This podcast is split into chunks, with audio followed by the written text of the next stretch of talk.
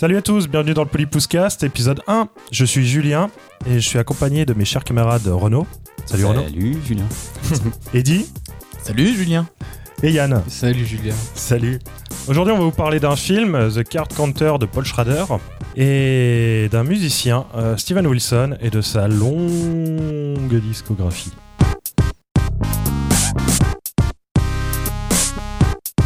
Alors aujourd'hui, on va parler de Card Counter de Paul Schrader. De quoi ça parle, Card Counter, Eddie Alors, donc c'est l'histoire de William Tell, qui est euh, un ancien militaire qui euh, sort de prison après avoir purgé une longue peine, euh, qui passe son temps à écumer les différents casinos, jusqu'au moment où il va rencontrer un jeune garçon qui s'appelle Kirk, Kirk with a C, comme ils le disent dans le film.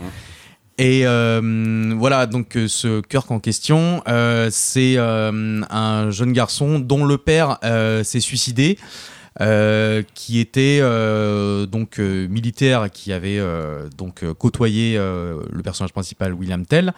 Il veut se venger d'un haut gradé qui s'appelle John Gordo, qui est joué par Willem Dafoe. Euh, qui euh, lui en fait euh, s'est trouvé totalement s'est dédouané de on va dire de ses responsabilités et qui aujourd'hui travaille dans une entreprise privée de sécurité et de clairement de vente d'armes. Donc, Donc, Gordo, il est lié voilà. au père du, du jeune. Il est clairement lié au père du jeune, voilà. D'accord. Et donc Et de- du, du héros. Et du héros. Et de voilà. William. William Tell. Exactement, il y a une filiation entre les trois personnages. Et voilà, clairement, c'est une histoire de vengeance euh, assez classique, mais qui va prendre une tournure un petit On peu. croit que. euh, On croit que. on croit que, exactement, c'est ça. Mm. Il y a beaucoup de faux semblants euh, dans tout ça. Super. Bon, vous avez pensé quoi du film? Qui? Renaud. Et moi d'abord? Bah, Hmm. Non, Yann. Moi, Comment non. ça toi, toi, tu te tais. Yann. Eh ben, écoute, euh, moi c'est un film, je n'ai pas su quoi en penser pendant un bon moment au visionnage.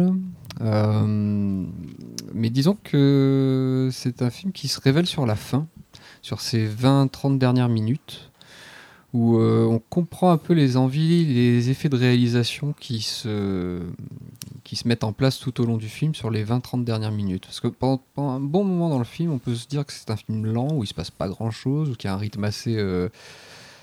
assez lent quoi Euh, mais euh, une tension qui grimpe et qui se construit en fait mais qu'on ressent pas nécessairement euh, pendant le premier visionnage mais sur ces 20 dernières minutes il y a une espèce de climax qui qui a lieu euh, sans trop en révéler enfin je sais pas si on se dit qu'on Oui, on a spoil dit ou qu'on pas, avait le droit on de dit spoil, On on un peu, ouais. Mm. Bon, bah, en gros, voilà, il y a cette histoire de. Parce que c'est en parallèle une histoire de vengeance de ce jeune homme là qui veut. On euh, évite de spoiler peut-être le. Ou alors on la, dit la qu'on toute spoil. fin.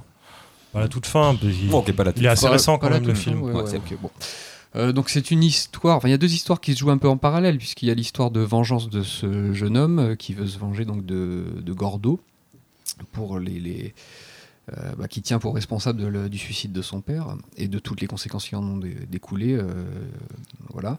Et en parallèle se joue le, sauvetage potentiel de ce jeune homme par euh, le personnage d'Oscar Isaac qui lui est dans une recherche de rédemption évidemment, qui a peut-être voulu céder à la tentation de la vengeance à un moment dans sa vie en sortant de prison, mais qui en fait euh, tente non pas de se reconstruire, mais j'ai l'impression plutôt de mener une espèce de non-existence à travers euh, ce- ce parcours des différents casinos et, euh, et cette espèce d'existence aseptisée où il se passe rien, où il n'y a pas de rencontre, où on ne peut pas envisager le, le- la rencontre humaine. Le, euh, voilà, c'est ça qui est intéressant en fait, c'est qu'on ne ressent pas, enfin qu'on comprend en fait grâce à ces 20 dernières minutes en climax, je trouve. Euh, voilà, moi je savais pas quoi en penser du film, jusque, je vous dis jusqu'à au moins une heure de film, Ouais, c'était un une heure, une heure et j'étais là, je me dis, mais qu'est-ce que Mm. c'est? Mm. en même temps, il y a plein de, et plein de choses intéressantes au niveau de la réalisation euh, qui euh, est somme toute assez classique, comme tu l'as souligné, Julien, pendant qu'on regardait le film. Euh, c'est vrai que ça.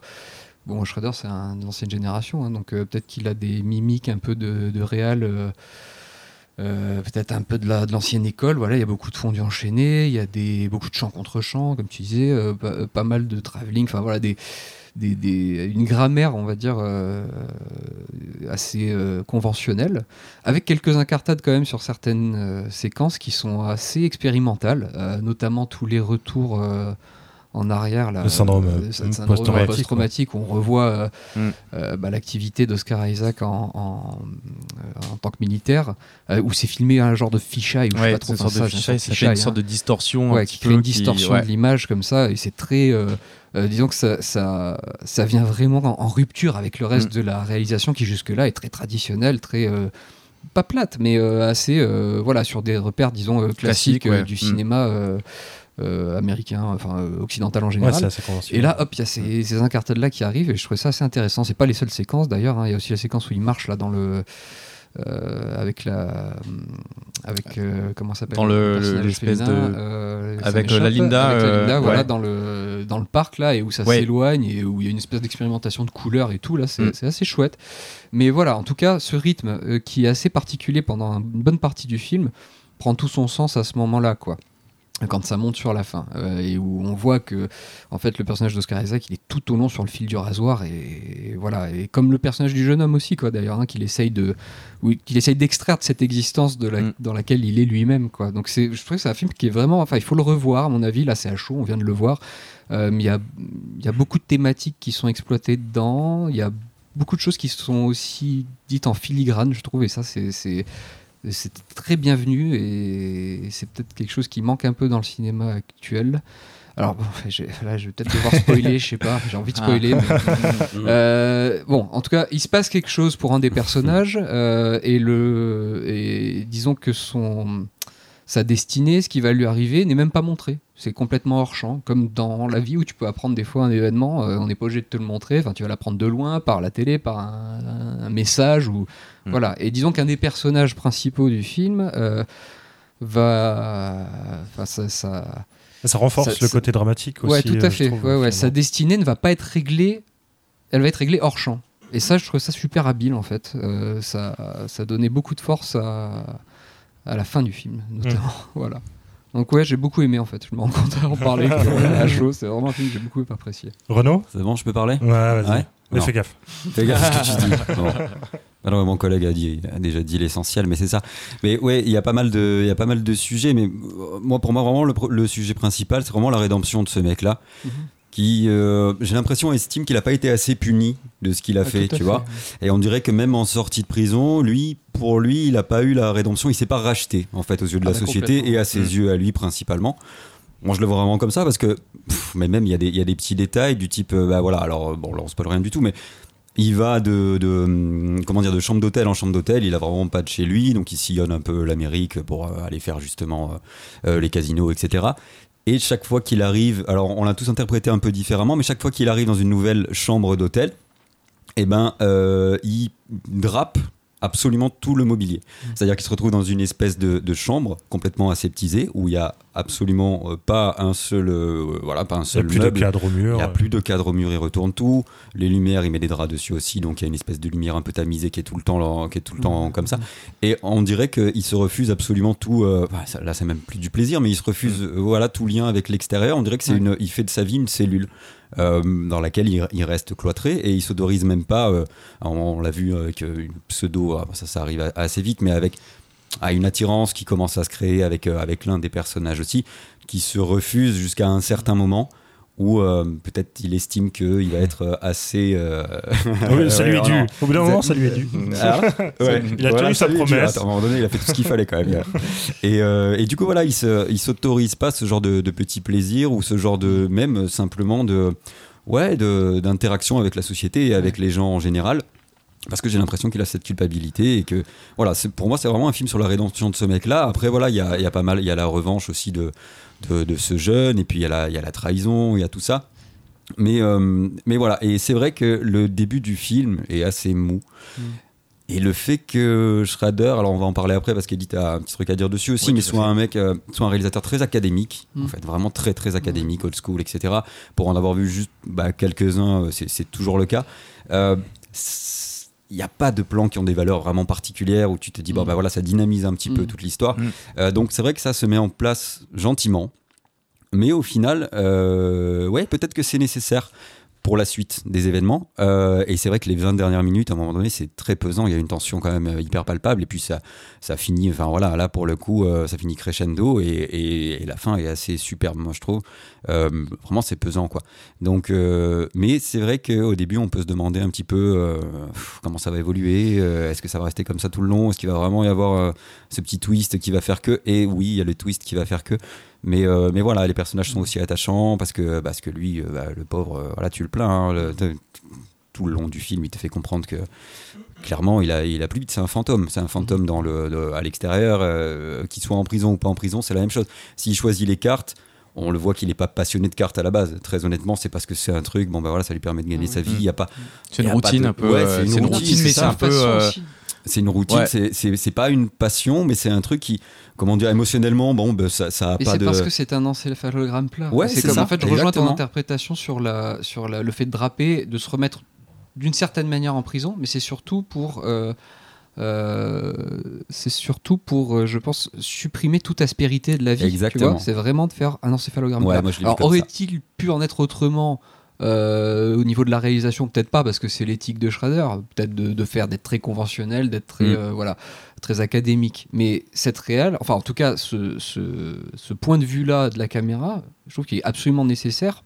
Ouais. Justement au personnage d'Oscar Isaac qui est sur ce- cet encéphalogramme qui est très conventionnel, qui essaie de- d'avoir le- la vie le voilà, plus conventionnelle exactement, possible. ouais, qui essaye d'être du- d'une platitude en fait Mm. rectiligne et de pas s'autoriser à la moindre émotion, la moindre aspérité, voilà, le, le moindre effet euh, de roller coaster quoi. Par Mm. contre, tout ce qui a lieu temporellement avant dans sa vie euh, de de- d'avant quoi. Là par contre la réelle elle part complètement en cacahuète, Ouais, tu vois. Donc je pense qu'il y a une vraie volonté euh, de ça. Et, et aussi les seuls moments d'ouverture. Vers une possibilité d'une vie plus normale entre guillemets ou avec plus de relief notamment dans sa, sa balade avec, euh, avec le personnage féminin principal bah là aussi la réelle elle prend un peu d'amplitude C'est là que ça revient, c'est là que ça redevient coloré, Voilà. c'est là que ça de... eh ben, c'est en oui, extérieur d'ailleurs. oui, effectivement, Très- parce que l'étalonnage, il est Ouais. vraiment euh, Ouais, différent ça. selon le. Depuis très longtemps, il est cloîtré en fait. C'est une des rares scènes où il est à l'extérieur, pour de vrai, je veux dire, Ouais, pas dans une fait. voiture ou quoi que Ouais, ce soit. exact, exact. Mais il Mais- est, euh, il est quasiment cloîtré tout le long du film, que ce soit dans des casinos, dans des chambres d'hôtel, évidemment les flashbacks sur la prison, etc. Ouais.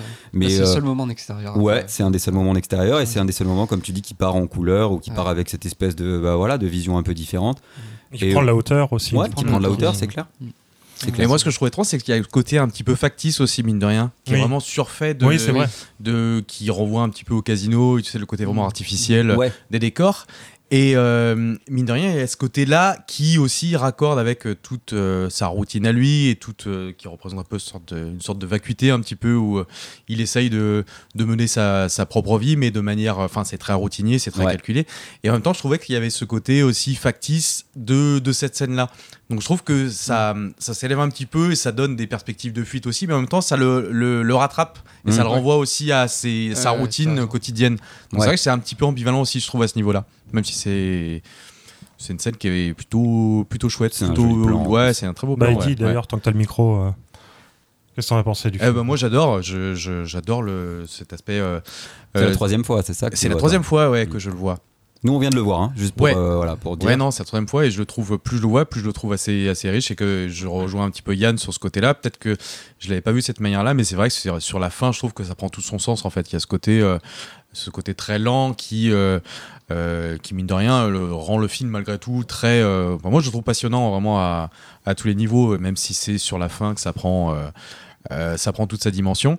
Euh, J'adore aussi la rupture qu'il y a dont on parlait avec les plans fisheye et euh, ce côté qu'il a de représenter le stress post-traumatique à travers cette vision totalement distordue et, et on sent vraiment que c'est le trauma du, du perso. C'est c'est une sorte de repré- représentation un peu de sa psyché, mais euh, voilà avec ces effets un peu de mise en scène qui s'autorisent. C'est la seule fantaisie un petit peu qui va Ouais, s'autoriser. il s'autorise Ouais. quelques images un peu, un peu trash aussi. Ah ouais, non, un peu final. trash, ouais, ouais, de rien, parce qu'on voit. euh, alors que tout est assez lissé comme tu Ouais, disais, tout ça est se assez propre un- et froid aussi, parce Ouais, qu'il y a la ça. froideur aussi de, il y a de il y a- il y, a des Ouais. passages un peu chauds quand même. Ouais, ouais, c'est pas des images d'archives réelles, je crois, Mais c'est ce qu'on se demandait, ouais, Et là, il y a un grain aussi, pareil, qui est un peu dégueulasse.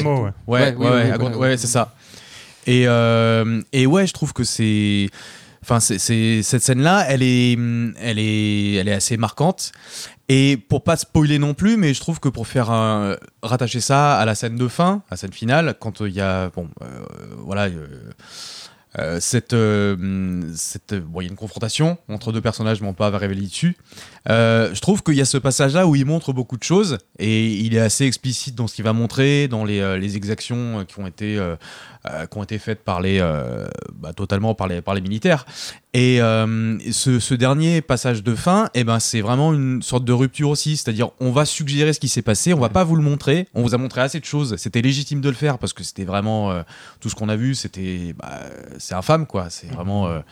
Et voilà, je trouve que cette rupture-là aussi, il le fait vraiment avec. euh, avec subtilité et euh, c'est assez intelligent de sa part de pas tout montrer, de laisser le spectateur un petit peu s'imaginer ce qui va se passer. Et euh, je trouve que c'est assez pertinent ouais, de, de le faire de cette manière. Oui, c'est oui, une grande intelligence dans Ouais. l'utilisation du hors-champ Oui. pour les résolutions. En fait, toutes les résolutions se font hors-champ. C'est ça. C'est quand Ah même, oui, oui. euh, Mm. c'est- fou quoi. Ouais, exactement. Ouais. Les Ouais, deux ouais. grandes confrontations qui ont lieu à la fin, Ouais. les résultats de ces confrontations se font de toute façon hors-champ. Totalement, C'est- ouais. tu Même- vois même- bien que finalement il a résolu son truc parce Mhm. que la dernière scène du film c'est une scène plutôt positive Ouais, on va vrai. dire alors Oui. que le contexte Ouais. est Le contexte est totalement euh, euh, désespéré, un ouais. petit peu. Ouais, ouais, c'est. la, la scène est plutôt positive Ouais. Oui, ouais, ouais. Donc, c'est. tu vois qu'il a réglé son Il y a quand même. euh, quelqu'un qui a compris aussi qui il était Oui. Oui. profondément. Ouais. Parce que Ouais. c'est un bon gars quand même globalement. On peut Ouais, c'est. lui- Oscar hein. Eh bah oui, forcément, il peut pas être mauvais, Oscar. Mais non, jamais de la vie. Mais euh, voilà, oui, c'est un mec qui Mm. lui doute qu'il est un bon gars parce que est-ce qu'on sait exactement ce qu'il a fait? Je crois pas. Il me semble ou alors j'ai Ah, raté quand même, un. Non, il, il y a le un dit, il le dit, il le dit, j'étais fait pour ça. Enfin, il y a une vraie noirceur ouais, dans ouais, le ouais, mec. grosse Ouais, noirceur, il y a un peu ça. d'exposition Ouais, il- ouais. Mais c'est ça rentre pas dans le détail Ouais, ça, ouais, dans c'est le ça. détail. Ouais. Donc oui, bon, il était dans, disons qu'il était dans un contexte qui, qui fait que bah euh, oui voilà, il a été poussé à faire des trucs. euh, Clairement, il ouais. était dans un contexte délicat qui fait que bah on sait Bah, pas guerre, comment hein. on aurait réagi, voilà, Mm. euh, c'est parce que voilà tout le monde dit moi j'aurais la pas guerre fait au ça, mais Moyen-Orient on n'en sait rien très honnêtement. Mm. Et euh, je pense que lui doute, enfin c'est glo- globalement le seul à douter du fait que c'est une bonne personne en fait au final. Alors après il a été, voilà, il a été Mm. exposé à ça, etc. Mm. Euh, mais euh, au final, euh, voilà, les, les autres quand même voient en lui quelqu'un de bien. Oui, ils arrivent un peu à lire euh, Ouais. un petit peu à travers lui et voir que bah, finalement c'est pas quelqu'un de mal intentionné, Ouais. c'est juste quelqu'un qui a été euh, enfin, peut-être poussé dans ses retranchements parce qu'il était Ouais, dans un contexte particulier. cerveau, Ouais, voilà. avec ses Ouais, fantômes Ouais, totalement, ouais, ouais, ouais. Mm. Et qu'il est en lutte perpétuelle un petit peu pour s'extirper de ça euh, finalement. Donc euh, ouais. Et qui y croit pas je pense euh, enfin il, il croit pas qu'il en sortira jamais euh, à part quand il rencontre finalement ce, ce jeune où Et oui. Oui. il, il se donne ça. pour mission comme tu disais il se Oui, donne c'est ça, il est en il y a- mission. il y a ouais. un délire, issue, un délire un peu paternaliste où il Mm. dit Totalement, ouais. vas-y sors-toi les doigts du, du zouk et puis euh, Ouais. euh, Ah ouais, ouais, ouais, c'est Ouais, ça. parce que lui, en plus, euh, de ce qu'on voit, de ce qu'on voit, il cherche pas, euh, en fait, lui. Euh, ça vient. Non, ça lui tombe accident, dessus, ça lui ouais, tombe ouais, ça. Ça lui En tombe fait, dessus. il arrive, ouais. ça vient sur sa route, et c'est un prétexte euh, pour justement Ouais. aller euh, voilà, Bah, s'extraire si de ce ça. n'était pas arrivé il aurait continué Exactement, toute sa vie aurait comme continué ça comme ça, et Ah on- oui, et on oui, oui, il aurait que- tourné un petit peu de manière incessante comme ça dans les casinos, Il cherchait pas sans, spécialement de sans but, ouais. Mm. Donc, Et d'ailleurs, il il y a cette hésitation à le rappeler. Ouais, Euh, et et c'est quand il rappelle que oui, il bascule dans cette possibilité de s'extraire de ça et peut-être de trouver sa rédemption. Mais Oui. Avant ça, non. Enfin, sinon, oui, effectivement, c'est le reste de sa vie, ce serait. Ah ouais, ouais, était, la même chose, ouais, ouais, c'était calculé Mais- au millimètre près, euh, ouais. C'est comme clair. sa tenue comme euh, tout enfin Ouais. tu vois il est Oui, toujours, il y a, euh, ouais, ouais. toujours bien habillé toujours ces tons de gris ouais, quand on parlait de l'étalonnage tu vois Oui. il y a toujours ce ton de gris autour de lui Ouais. et euh, à la fin dans la pri- euh, je me rappelle plus Ah, mince, je, fais- ah, non, non, Ah, c'est pas grave, c'est pas grave, t'as failli spoiler. je sais pas la, la- la colorimétrie elle change euh, à la fin euh, Mm. pour la dernière scène je, je, je, Je sais je plus. crois pas hein. Je crois pas. non. Euh, non, ça reste à peu près dans les mêmes, Ouais, euh, un peu, peu- ouais, dans les mêmes tons, ouais, Ouais. globalement, ouais, ouais. C'est euh, Après, le, le- dernier plan, le, la, Oui, la dernière image en dit très long du- sur, avant le euh, générique, sur la ouais. possibilité de- pour l'après, pour Ouais. le personnage. Ouais. Ah, mais donc, euh, bon, bon, non, enfin, oui. non, mais. Ah. Mais en tout cas, Ah, on dira pas plus hein. révéler. non, non, donc ouais. Bon, t'as aimé Julien moi j'ai beaucoup aimé Ouais. ouais, ouais. Euh, c'est super film vraiment puis Oscar il est, il est impeccable Oscar. toujours Il est- toujours ouais, impeccable Évidemment, Mm. on peut pas dire du mal. c'est le. Mads Mikkelsen euh, guatémaltais Exactement. Alors bon, il n'y a pas beaucoup On de n'aurait pas concurrents. trouvé plus belle comparaison que ça. Il n'y a pas énormément de concurrence, mais quand même. Non, non, j'ai trouvé ça super bien. J'ai bien aimé le rythme, euh, justement, le rythme très lent. Qui Mm. Lui, il est très subtil dans son jeu. Ah ouais. Il y a vraiment, c'est c'est des petits mouvements de, de paupières, des petits mouvements de bouche, des choses, mais qui sont, euh, qui sont très expressifs. Et Il y a un passage, enfin, je pense qu'on on l'a Vas-y, peu coupe-moi la parole. hein. Bien sûr, ça je me, euh, voilà. Et la bonnette bleue c'est plus fort que la bonnette euh, jaune, vrai. je te signale. Ouais. En, en micro, Dans l'arc-en-ciel, ouais. Dans l'arc-en-ciel du micro, Mm. c'est mieux. Mhm. Et euh, ouais, du coup, il y, a y le passage hyper fort parce que tu disais justement, il joue très subtilement et tout, où il raconte euh, un peu son calvaire Ah, au, dans le au restaurant. gosse dans le restaurant. Ah oui, oui, Ça, oui. c'est franchement. Ah, Oui, là, oui, où tu vois qu'il s'énerve, qu'il Ouais. monte et Mm, après il se, calme, il s'essuie le front. Ouais. et- Ouais, ouais. Et il aurait pu en faire des tonnes, il en fait pas des tonnes. Oh, ça aurait été Nicolas Cage. euh, Encore. Ah, je pense qu'il aurait cassé des trucs. ça aurait été un petit peu moins sobre que. Déjà, il serait arrivé Ouais, en ça aurait salto. été bien. Ouais. Il serait arrivé en salto sur le au resto. Il aurait fait une entrée un peu plus remarquée que- qu'Oscar, ouais, c'est possible. Et euh, ouais, j'ai beaucoup aimé euh, la, la mise en scène, justement, voilà, comme on disait, euh, très sobre, avec des plans, des, chants contre chants. Ça fait très. euh, Il y a un côté naturaliste, ouais. limite. Ouais, aussi, ouais. Et euh, ils sont souvent en mouvement, d'ailleurs. Enfin, il y a- il y a- ils sont toujours en train de marcher. Il y a vrai. toujours de la voiture, des choses comme ça. C'est rigolo. Mm. Et la BO est vraiment super. La BO accompagne Ah oui, la bien BO, le, euh, le ouais. film. Mm. Et La euh, BO, c'est génial. Le morceau, mais ça, je te, laisse- je te laisserai en parler, Eddie. euh, Avec bah, plaisir. d'ailleurs. Eh ben, la BO, c'est euh, Robert Levonbean euh, du groupe euh, Black Rebel Motorcycle Club euh, qui, euh, bah, qui l'a réalisé. Euh, et c'est Schrader qui a fait appel à lui pour, euh, pour cette BO. Donc euh, voilà, je pense qu'on pourra en, écouter un petit morceau de Mercy of Man. C'est le, le- le morceau de fin de, voilà, du générique final. Donc ça, peut être, ça peut être pas mal. On va mettre un extrait.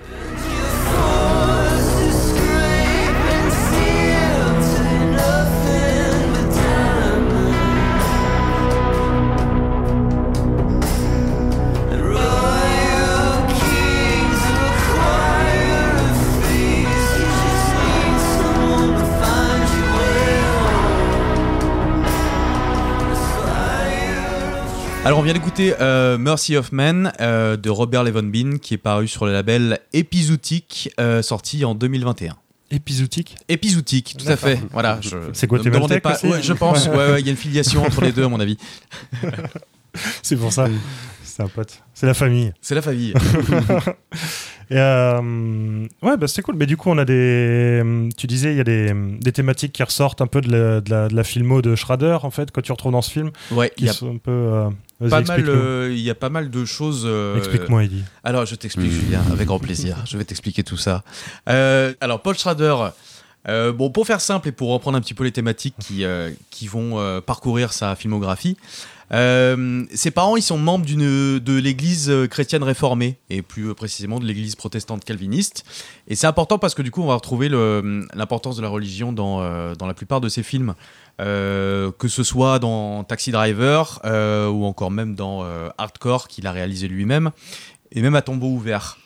La flagellation, un petit la peu. flagellation, euh, dans ouais, celui-là, Et ouais, exactement. Ouais, il y a le côté un petit peu martyr que- qui est clairement qui revient de manière récurrente dans tout, dans la plupart de ses films. Soit que, qu'il soit scénariste ou réalisateur, ça revient de manière assez, assez récurrente.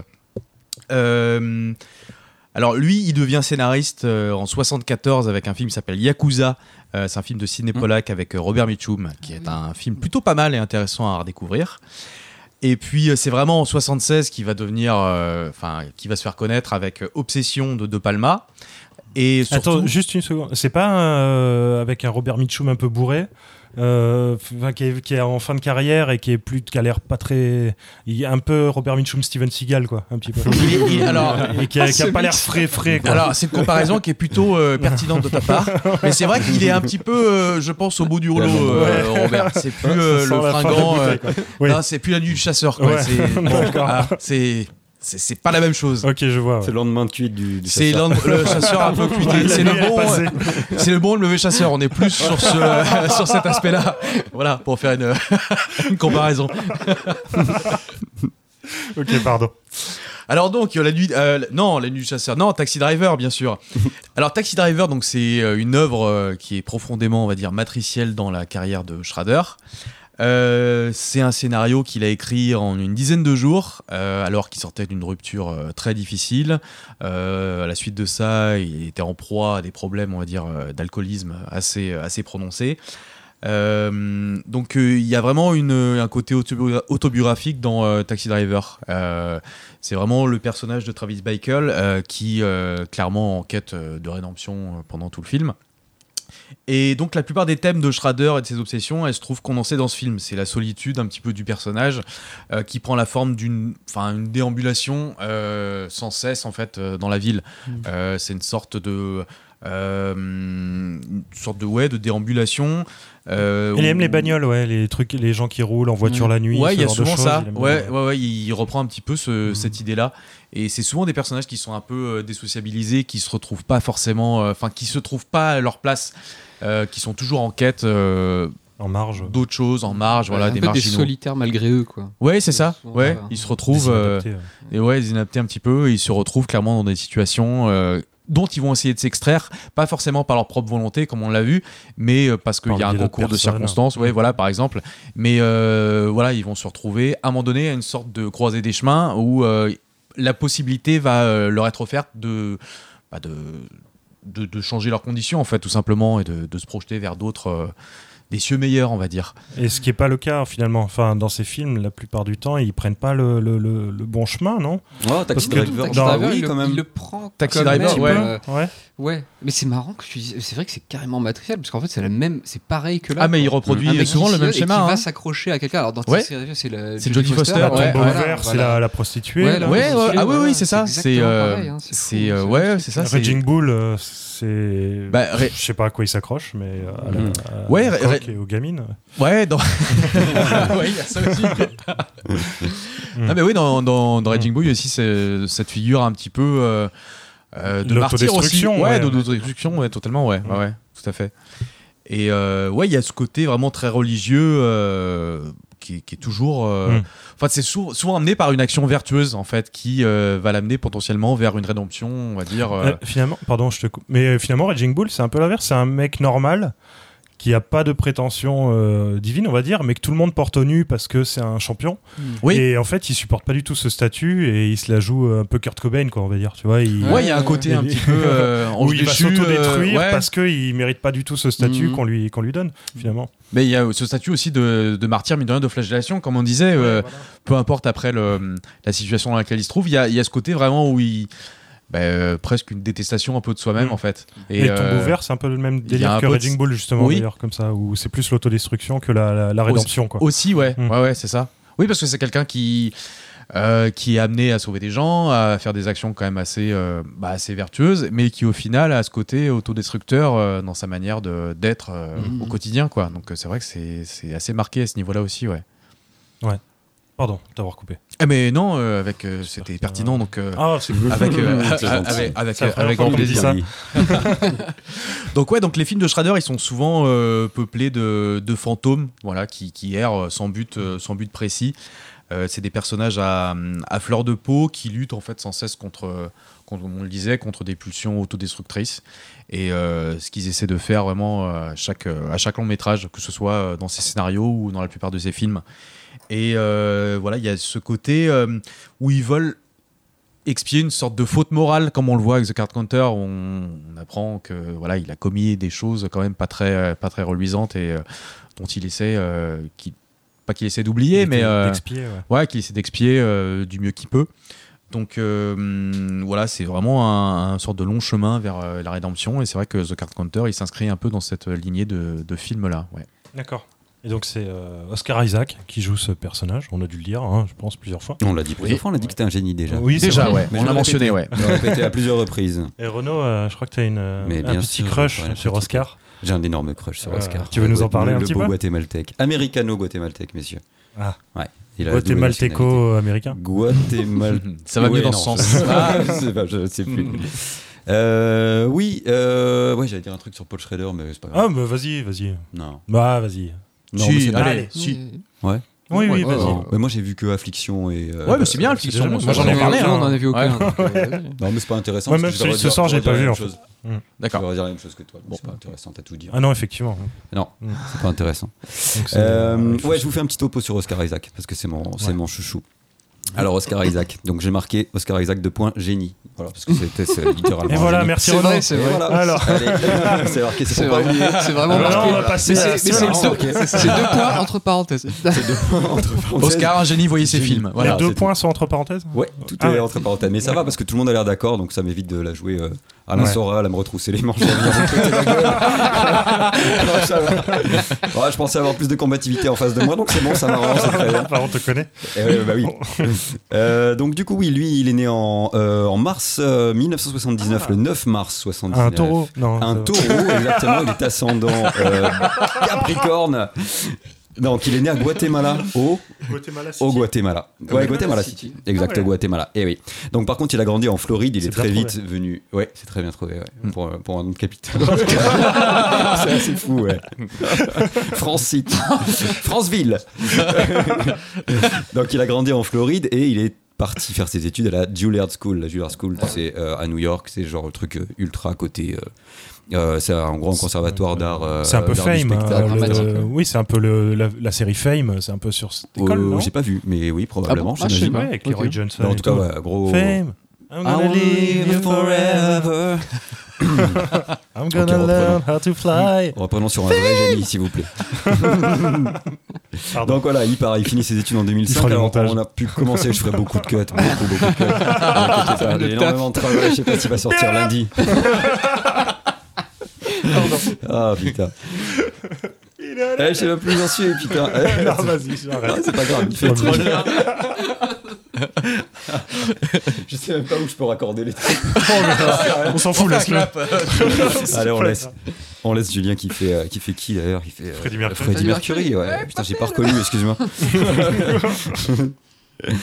Euh, non, Oscar Isaac, c'est ça. hein. Juilliard oui. School. Juilliard Juilliard School. School. Mais oui, évidemment, Juilliard School. Donc euh, voilà, il finit ses études en 2005. Donc on l'a vu dans un petit film à la con qui s'appelle Chasseur de primes en 2002. Il fait un petit truc, une petite apparition. Je crois que c'est un film avec Ice Cube et tout. C'est un truc euh, Tu l'as vu? oubliable. Non. Non. non.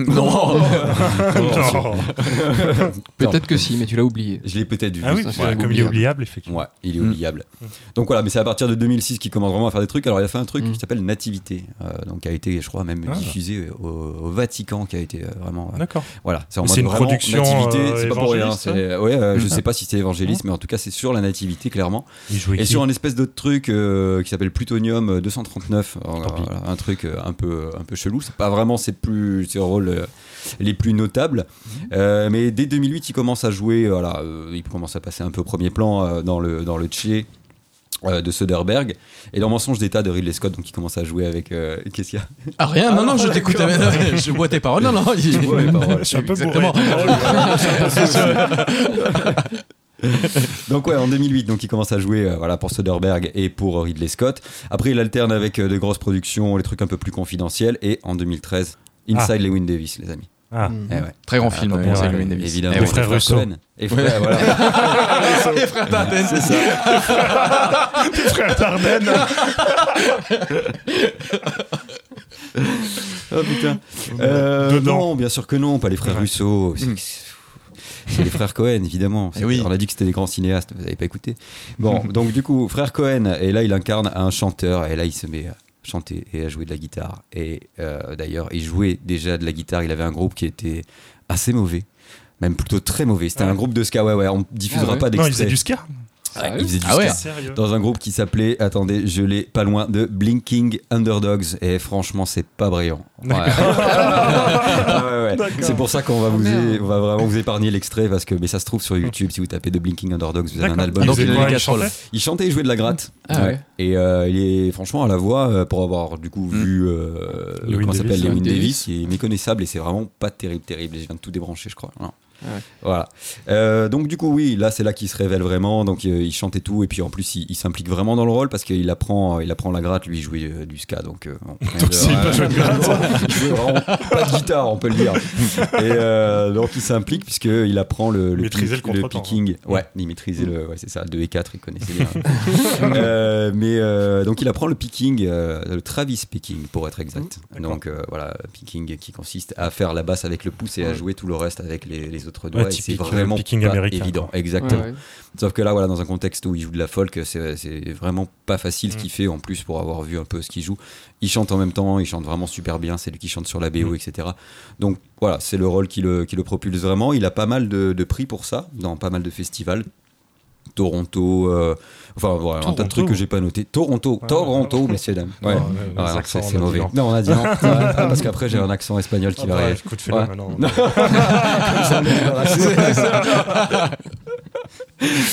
Non. mais je vais pas le faire. En plus, je l'ai raté, je crois. Je l'ai raté dans mes notes. Non, mais essaye. Non.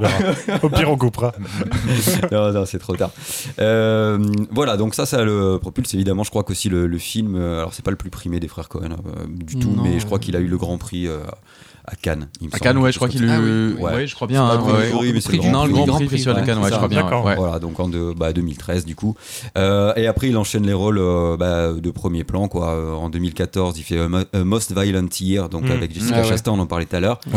Euh, donc ça, c'est plutôt pas mal aussi. Euh, plutôt et la mal, même ouais. année, il me semble qu'il fait Ex Machina, je crois que c'est en Ouais. 2014. Ouais. Ex Machina, c'est Garland. 2014. Excellent. Ex Machina. Ex. Machina, c'est incroyable. Ouais, vraiment très bien. On en parlera un peu Ouais. après, mais euh, ouais, Ex Machina, c'est Ah top.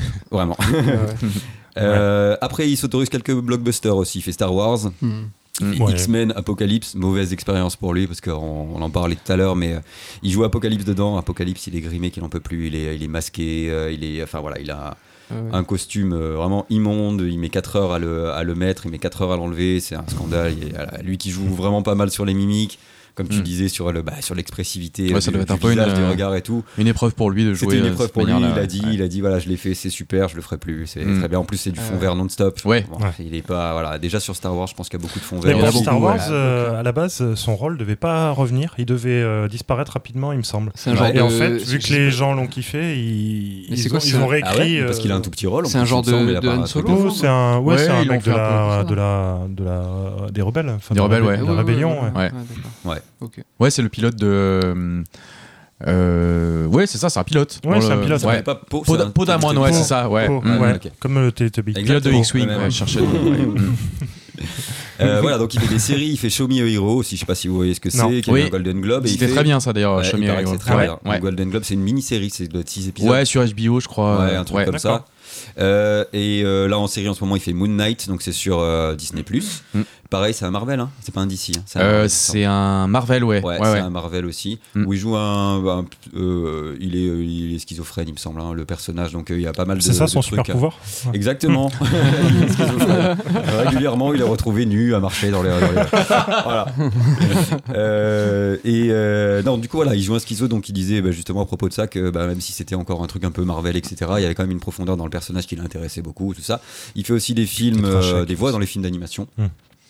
Euh, on le voit danser aussi, l'enfoiré dans Ex Machina. Putain, il fait tout ça. Ah oui, oui, c'est vrai, oui, c'est exact. vrai. aussi. Alors, il danse Ouais. pas beaucoup, mais il danse. Ah, mais tu sens Mais C'est pas quand Mads même. Mikkelsen. Ah, c'est pas Mads Mikkelsen. c'est pas Mads. ouais. Il y a une échelle quand même aussi. Ouais, euh, L'échelle Mads euh, Mikkelsen, euh, ouais. Mm. Moi, même qui vous parle, je suis au niveau du, du parc mètre, un peu au niveau du- de la danse. Ah ouais. Forcément, ouais, c'est impressionnable, quoi. Ah, Euh, voilà, mais euh, donc vachement de respect pour lui. Moi, pour ma part, c'est vraiment un de mes chouchous, quoi, parce qu'il Mm. il enchaîne des rôles qui ont, qui ont rien à voir. euh, dans, euh, bah, par exemple, là, il, dans euh, comment ça s'appelle, euh, A Most Violent Year, il joue un mec vraiment qui, qui essaie de, de résister à la corruption, qui reste droit tout le Mm. long. Il est propre, vraiment. euh, euh, on sent qu'il a cette espèce de fardeau de pas céder vraiment aux facilités de la corruption et tout ça.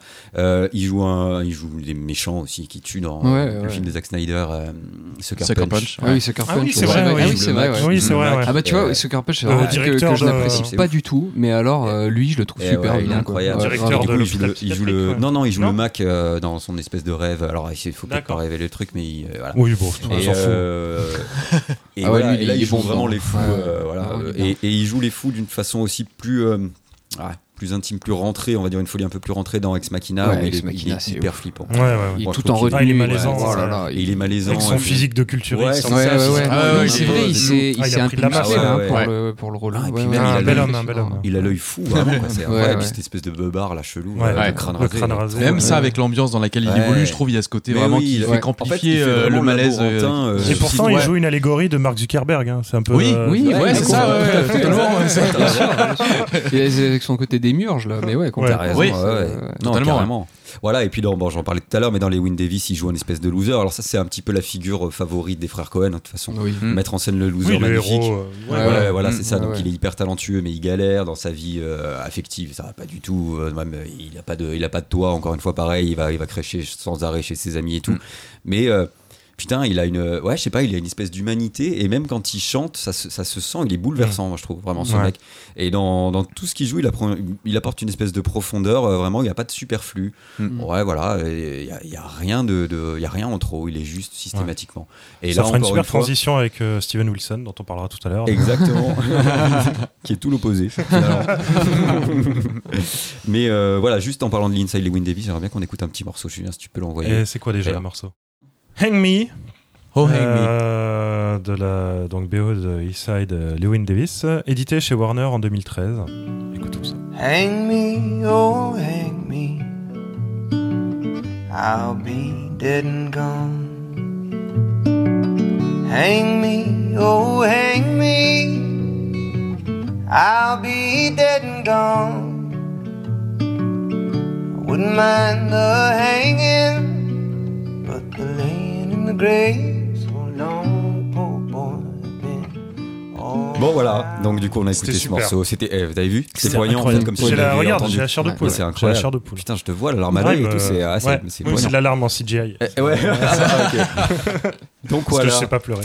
Euh, ouais, donc c'est un mec vécu- juste. Vécu euh, trop voilà. de douleur. C'est un mec qui peut me biaiser mon, mon regard sur un film, littéralement. Tu sais, il y a des acteurs comme Eh oui, ça ou ouais. des actrices où tu te dis putain, mais lui, c'est peut pas vois mais il est puissant. ouais. il- Ah, fait vois sur la rien. pochette, je, je, je le prends, euh, clairement. Je non, mais jusqu'à présent, c'est un gars qui a pas fait quand même de, qui a pas vraiment fait de faux pas dans sa carrière. Non, c'est vrai qu'il des a- rôles, ouais. même dans les rôles, allez, des un peu moins, pas de composition, enfin, qui sont pas dingues. Il est, il est, il est sert bien, quoi. Mais lui, il est bon. Donc, Après, euh, le film est mauvais oui, ou voilà, ça il, c'est un autre il a problème. pu avoir de mauvais films, mais c'est, il- voilà, il sert très bien ses rôles, je trouve.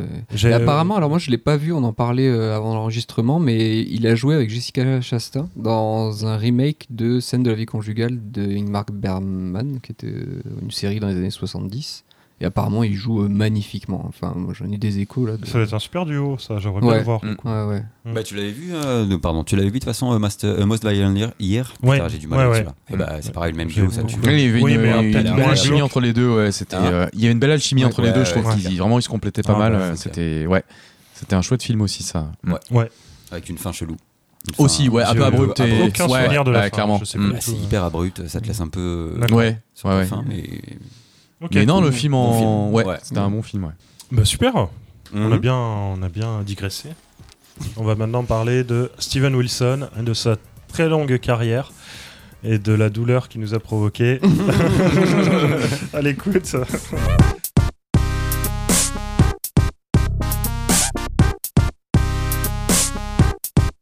Yann, une petite présentation? Oui, alors euh, le cher Steven Wilson euh, que nous avons que trop écouté. Euh, donc c'est un musicien très éclectique, enfin a priori. Verra la sur, le papier. sur le papier, qui est donc né en Angleterre en 1967 euh, et qui a décidé d'arrêter de vieillir vers 30 ans, 30-32 ans. C'est vrai qu'il Ouais, vieillit physiquement, c'est vrai qu'il ouais, est plus. Ouais, ouais, il bouge plus. hein. Mm. Voilà. Il était vieux à 10-12 ans. Pense voilà, c'est ça, je pense que c'est ça. Donc né à Hemel Hempstead, je crois que c'est ça, en Angleterre, et qui a toujours baigné dans un milieu de musiciens, enfin de mélomanes tout du moins, parce que ses parents écoutaient beaucoup de musique, notamment de rock progressif. Et c'est naturellement que euh, Et déjà Gloria dans sa petite enfance, et Gloria Gaynor. et c'est naturellement que dans sa- son enfance, il s'est tourné déjà vers euh, l'expérimentation des sons, euh, et qu'il a très vite eu envie de jouer et d'enregistrer, euh, voilà, ce qui- ce qu'il avait dans la tête pour le meilleur et, pour le meilleur. Voilà, donc, commence, euh, c'est surtout par euh, ses projets, euh, certains de ses projets de groupe qui va se faire connaître. Alors j'ai quelques noms, mais je ne les ai même pas écoutés, donc je ne saurais pas vous dire de quoi ça parle. Des groupes qui s'appellent Altamont, Karma, je sais pas si vous avez écouté ça. Non. Ça, ça date des années 80, voilà. Et ensuite c'est surtout grâce à Porcupine Tree qui va se faire connaître. Euh, alors Porcupine Tree c'est marrant, on pourra en parler tout à l'heure un petit peu des, des albums. Euh, mais ça démarre comme une farce en fait au départ, de ce que j'ai compris. C'est euh, un groupe qui crée, Tout seul. enfin, qui crée tout seul, enfin avec un de ses amis, Mm. euh, un de ses proches amis qui s'appelle Malcolm Stokes, en 87. Et euh, bon, eux sont à fond euh, inspirés de tous les grands groupes de rock prog euh, des années 70. Et en fait, ils inventent ce groupe Porcupine, Porcupine Tree comme un groupe de ces années-là qui aurait existé et ils lui inventent tout un lore, des tout un- anecdotes, voilà, euh. des anecdotes, euh, un passé, euh, des concerts auxquels ils auraient participé, etc. Et ce qui était qu'une blague au départ, qu'une farce, Euh, en fait, à force de commencer à faire des morceaux et à travailler des idées autour de ce groupe, se crée un véritable groupe. Et euh, à partir du début des années 90, ils vont se faire connaître, euh, ils vont commencer à tourner en live et du coup, il va se, il va recruter des musiciens pour pouvoir tourner en live. euh, et ça va être un groupe qui au final sera composé euh, de, de, de, de, de quatre membres, Ouais. euh, avec euh, notamment Colin Edwin à la basse et euh, Chris Maitland à la batterie et Richard Barbieri au clavier, ce qui fait donc cinq membres et non quatre. Voilà. En Donc, 87, euh, ils ont créé. euh, Enfin, il a créé. le 87 groupe en au 87, départ ouais. euh, dans l'idée quoi et puis Ouais. après pour pouvoir tourner c'est au début des années 90 je crois que c'est aux alentours de 93 voilà Ouais. euh, que le groupe se constitue vraiment Le premier LP, ouais, c'est 91. le 92, premier LP c'est 92 ouais. c'est ça CD, ouais. c'est 92 Ok, ouais. ouais, c'est ça et donc le groupe commence vraiment à tourner à partir de 93 et un petit peu plus tard il va vraiment développer sa carrière solo euh, à partir de en gros de 2011 je crois si je dis pas n'importe quoi non je Euh, dis non, avant. quoi. avant puisque ça c'est Grace for Drowning Euh, le premier c'est 2009 je crois que c'est Insurgente enfin voilà on va passer par toute la discographie après Oui, oui. mais disons qu'il il a commencé à avoir une vraie reconnaissance au niveau de la scène mondiale en tant qu'artiste solo à partir du, voilà, des, des années 2010. Quoi. Et euh, sur les 15 dernières années, enfin peu moins que les 15 dernières années, il a enchaîné, euh, si je compte bien, 1, 2, 3, 4, 5, 6 albums solo. Avec euh, des couleurs, des teintes assez différentes en fait, euh, faisant euh, appel à ses nombreuses influences, que ce soit le rock piqué. Alors bon, il y a une fondation très rock hein, chez Steven Wilson, mais après, voilà, c'est, ça peut aller de la, de la- plutôt du rock folk, pop même parfois, un peu de la balade, euh, ou à des choses plus psychées, à carrément du prog. euh, Du métal. et du métal. euh, voilà, donc c'est une palette assez variée euh, d'expressivité.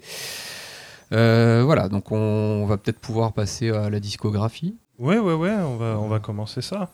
Au, euh, quasiment au même moment de la création de Porcupine Tree, il a créé euh, No Man is an Island. Oui, euh, oui.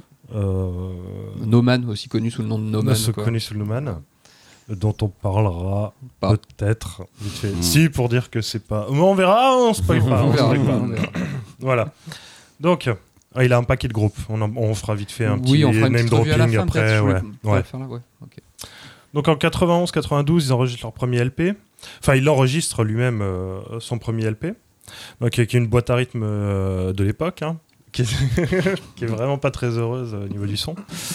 Euh, il se cherche au niveau vocal, il sait pas encore. euh, Enfin, il, il chante, il chante quoi. Enfin, voilà, il faut bien que quelqu'un chante, donc il, il s'y colle parce qu'il est tout seul.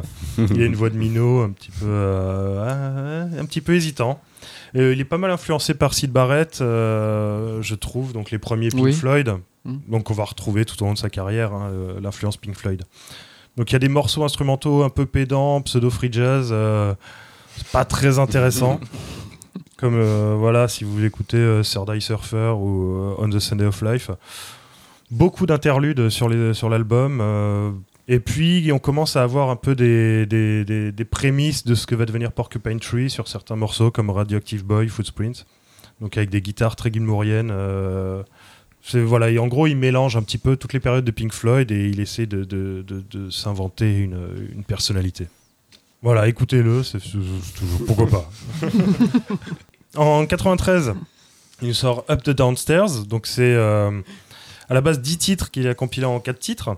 Donc euh, un peu comme le euh, principe d'Animals des Pink Floyd, donc euh, des longs morceaux qui se- Mm. qui s'enchaînent et tout ça. Il, il se définit un peu plus, son son il se définit un peu plus, c'est des morceaux très longs. bon ça ça va être un peu sa marque de fabrique, hein, des morceaux de, de, euh, 10, Ouais, euh, 10, euh, jusqu'à 20 20 minutes, parfois. ouais. Donc c'est de la fusion un peu électro-rock, un peu psychédélique. Et là, euh, sur le deuxième album, il y a deux futurs membres du groupe qui, qui arrivent pour la première fois. Donc Richard Bar- Barbieri au clavier et Colin Edwin à la basse. C'est pas inintéressant, c'est plutôt agréable à écouter. Enfin, moi, j'ai Oui, trouvé ça ça- plutôt sympa. C'est là que ça devient plus cohérent. Bah, enfin, Ouais. c'est- un travail de groupe. C'est peut-être le travail. de- voilà. Enfin, je pense que les euh, membres du groupe étaient là pour jouer ce qu'ils voulaient Oui. qu'on joue. Oui, oui, mais certainement, ça apportait un truc. Au moins, il était plus tout seul, quoi. Il y, a une, certaine cohérence au son qu'on trouve pas du tout sur le premier euh, Ouais, LP. quoi. C'est Enfin, ça. Le premier, c'est vraiment un les délire sens, de, de Ouais. gamin, quoi. Ouais. Euh, en 93, il décide de, de vraiment former le groupe. Donc avec euh, Richard Barbieri, euh, susnommé euh, précédemment, Colin Edwin à la basse, Chris Maitland à la batterie et Wilson en chanteur-guitare. Donc là, ils sortent, euh, ils, sortent The Skies Move Sideway en 95. Donc c'est un album plutôt intéressant, un album de transition. J'ai même noté, tu vois, moi je fais des, des trucs à la, à la rock and folk. Album de transition, pierre angulaire, enregistré en partie avec le groupe et en partie euh, tout seul. En fait, il avait déjà enregistré les- des, des trucs avant. Donc euh, moi je trouve que c'est un album assez emphatique. euh, il, il- il se donne beaucoup. Beaucoup d'expérimentation, c'est prog ambiante, quoi. C'est peut-être le, le plus floydien de tous ces albums. C'est vraiment. je sais pas si c'est un hommage ou si c'est de la, de la refrappe, mais c'est vraiment du, du Pink Floyd, période Animals. On est vraiment là-dedans, donc, de la grande ambiance, euh, des nappes de clavier, des guitares euh, Ouais. très lancinantes, des Ouais, avec des bends approximatifs. Voilà, comme- exactement. Des notes qui durent très longtemps. euh. Lui-même, il a renié l'album en fait. plus tard, il considérait qu'il avait trop poussé le fan service et il voulait combler la- l'absence d'album de Pink Floyd à cette époque. Donc Pink Floyd sortait plus rien et il s'est dit. Ouais, je vais faire un album de Eh Pink Floyd. oui, Ça, c'est un peu comme euh. Dream Theater qui sortent leur Black Album en disant c'est ça qu'aurait dû être le Black Album, tu vois, Train of Thought là, qui, est insupportable. Ah oui, il Ah est bon. nul. il est nul. ça, Bah, De toute façon, c'est Dream Theater. C'est le premier, c'est le premier que j'ai acheté Dream Theater. Ah, t'as acheté Ah, acheté Theater. celui-là Ah, celui-là. C'était- J'ai découvert avec cet album. Ah ouais, dur. Et Ah, c'est un des meilleurs. Hein. Ah non. Non, non, Ah, c'est. Ah, mauvais. c'est hein. nul, Dream. Theater. Enfin, on fera un épisode peut-être sur Dream. Theater. Non, on fera Non, pas. non, Non, je refuse de m'imposer ça. On n'est pas dans le délire euh, Schrader, là. Ce... Voilà. Ah, sur le martyr et la flagellation, non. Mm. Donc, il y a quand même l'esprit des Porcupine euh, assez moderne qui pointe le bout de son nez. C'est le premier album qui est sorti aux États-Unis. Il a été plutôt bien reçu euh, des deux côtés de l'Atlantique. Et il a commencé à faire des tournées dans toute l'Europe. On va écouter un morceau, euh, un extrait de Moonloop de l'album Sky Move Sideway, sorti en 95 chez Delirium Records.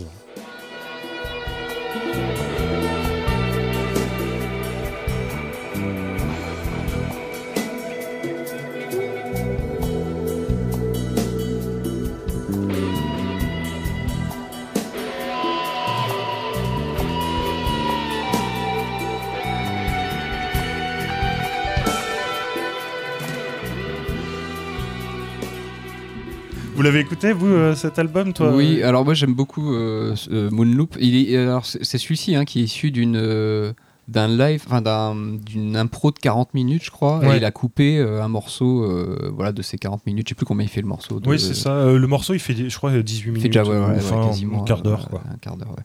Et ouais, j'aime beaucoup celui-ci. Bon, c'est vrai qu'il y a des accents très floydiens. Moi qui suis pas du tout adepte de Floyd, voilà, ça, des fois ça peut avoir tendance à me gonfler. Mais il y a des atmosphères qui sont vraiment cool. L'extrait là que tu as fait écouter de Moonloop en est un exemple. Vraiment, c'est bah, c'est hyper planant par moments. euh, c'est ouais, non, j'aime beaucoup cet album, vraiment. Renaud, tu as écouté un petit peu? Mm, Pas trop. D'accord. Voilà. Eddie? Euh, non plus, moi je me suis plus focalisé sur la euh, euh, disco de Porcupine Tree. D'accord. Et euh, Steven Wilson, j'accroche un Ouais, mais peu là, c'est moins. Porcupine Ah Tree, là, Porcupine, on parle. Ah d'accord, ok. Ah, putain. On va couper ça ou pas? On va le garder. Bon, on va le garder. on va le garder. Euh, euh, Celui-ci, non, moi, moyennement. Ouais. J'ai pas écouté Le celui-là. troisième, euh, t'as Mm. écouté t'as été pertinent sur le cinéma, tu peux pas non plus. Je peux pas être non plus. Euh, excellent non, partout. je peux pas être un couteau suisse à tout le monde. Alors, ce bon cher euh, Steven et, et sa bande, en 96, ils nous sortent euh, Signify. Donc, euh, dans cet album, il y a le métal qui arrive un petit peu. Mm. Ils se dit, tiens, Mhm. si je mettais de la distorsion. Donc, euh, on passe. Tu résumes le métal à ça, quoi. De la disto. Ah, selon Steven Wilson. Oui, ouais. Euh, voilà, là on passe un cap dans la production. Euh, le son est vachement plus travaillé, la pochette aussi est, est quand même un peu plus euh, stylisée, même si j'aimais bien celle d'avant. Euh, il a soit un peu plus son Et il se style la joue un peu plus dark, quoi. Ouais, voilà, là c'est ça, son côté euh, euh, dark, dark evil Steven à lunettes quoi.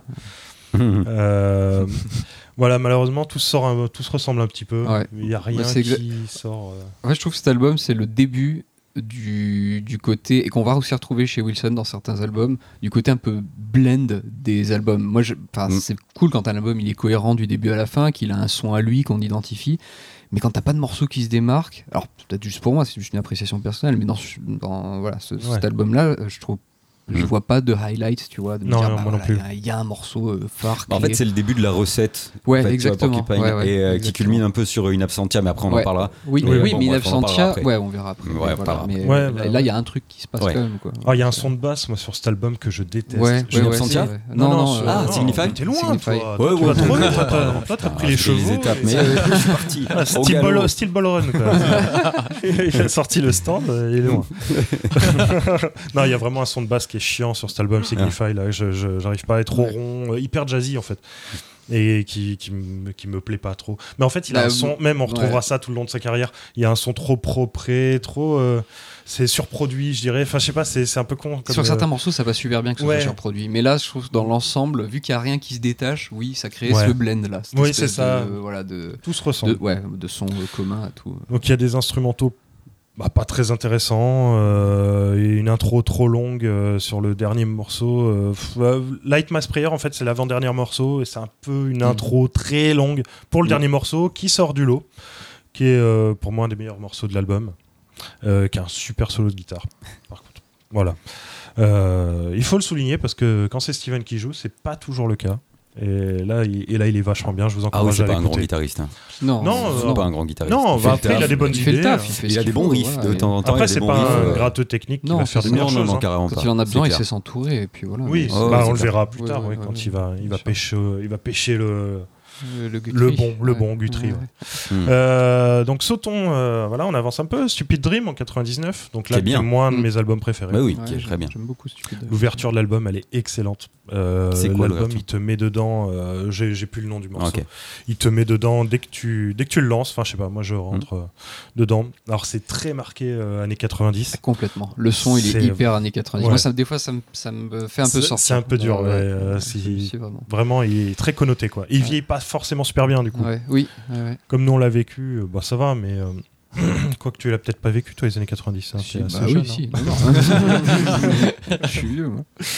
Euh, C'est Evenless, le premier morceau. Ah oui, mais elle est chouette. Et ça. à Ouais, partir de celui-là aussi, il y a ce dont on parlait tout à l'heure, c'est qu'ils ont vraiment cette recette, et aussi sur certains albums solo de Wilson, où les ouvertures sont géniales, les clôtures d'albums aussi, Ouais. et au milieu, il y a, le, comme tu disais, le ventre mou, un peu où il, y a, où il se passe moins de Mm. trucs, enfin, il y a moins de, Ouais. de choses mémorables. Mais les, les morceaux d'ouverture et de clôture sont en général Ouais. vraiment euh, super. Mais sur. Stupid Dream, il n'y a pas vraiment ce problème. Les, euh, vraiment, l'album est, Mm. est- est bien. Les morceaux, enfin, t'as beaucoup de morceaux qui sortent du lot. Justement, comme on, Ah oui, bah comme oui. on parlait tout à l'heure, Piano Lessons, Ah oui, euh, Piano Pure Lessons. Narcotique, Ouais, Narcotique, elle tue, Don't Hate Me, qui est, qui est cool, en Qui est- plus, qui est ouais, assez génial. longue, mais qui est, tout, qui est bien tout le long. qui a une pure ambiance. Moi, Ah j'aime oui. beaucoup Smart Kid. Très pop rock. En fait, là, il assume un peu plus son côté pop rock aussi, je trouve.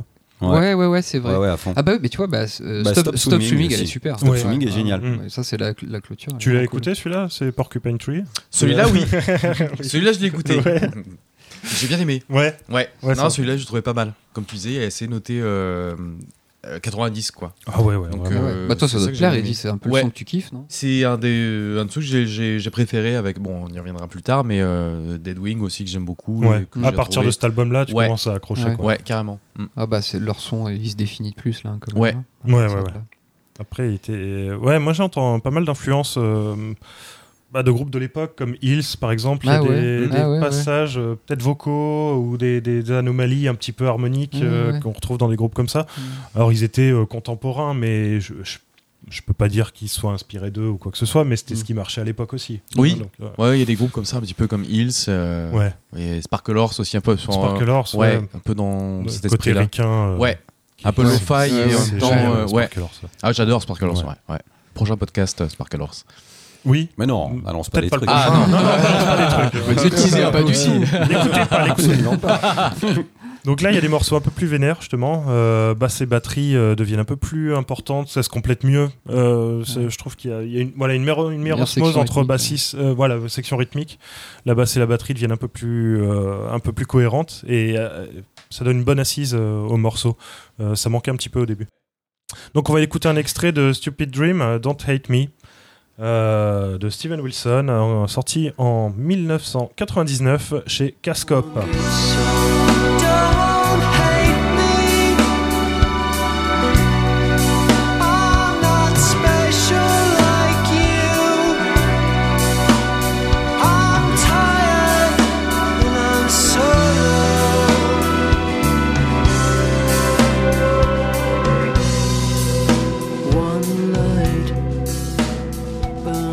Bon alors pour euh, en 2000, l'année d'après, le mec il se dit ah je suis chaud là, je sortis un, un super truc, il, il sort euh, Light Bulb Sun.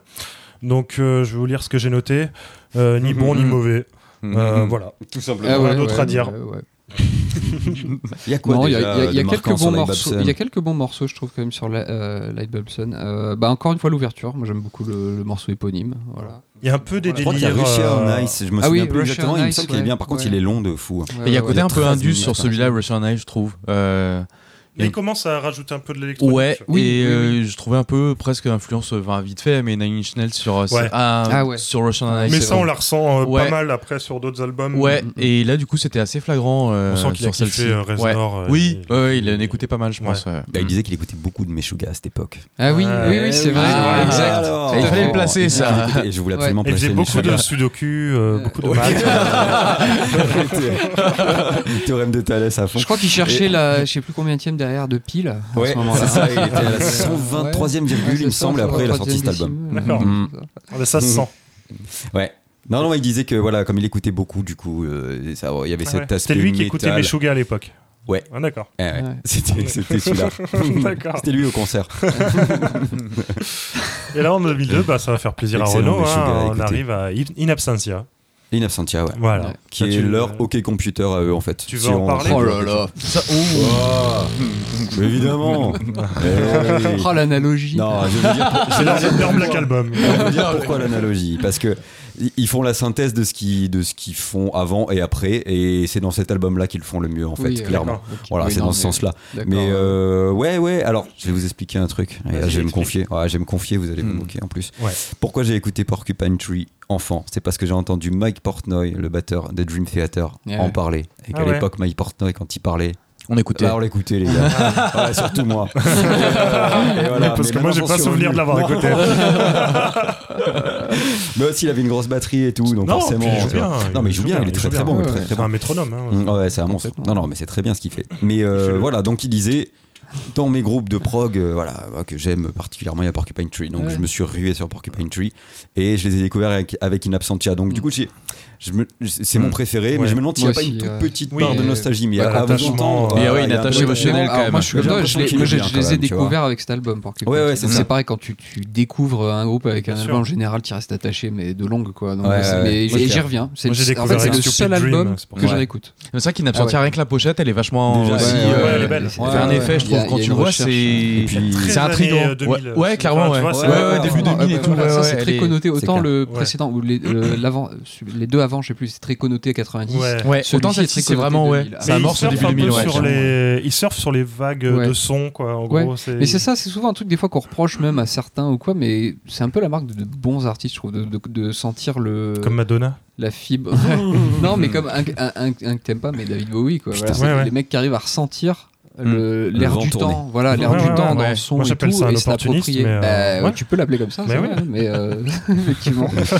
mais voilà, c'est ce qui fait évoluer leur son aussi en même temps. Oui, c'est- bien c'est sûr. Et puis ils influencent d'autres gens parce Ouais. qu'ils ont une, une plus grande écoute. C'est ça. Ouais.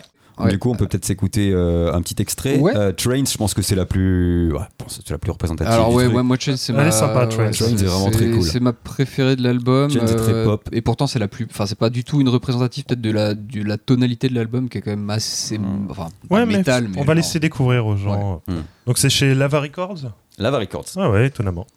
Euh, donc Trains, euh, sur l'album In, In Absentia en 2002, chez Lava Records.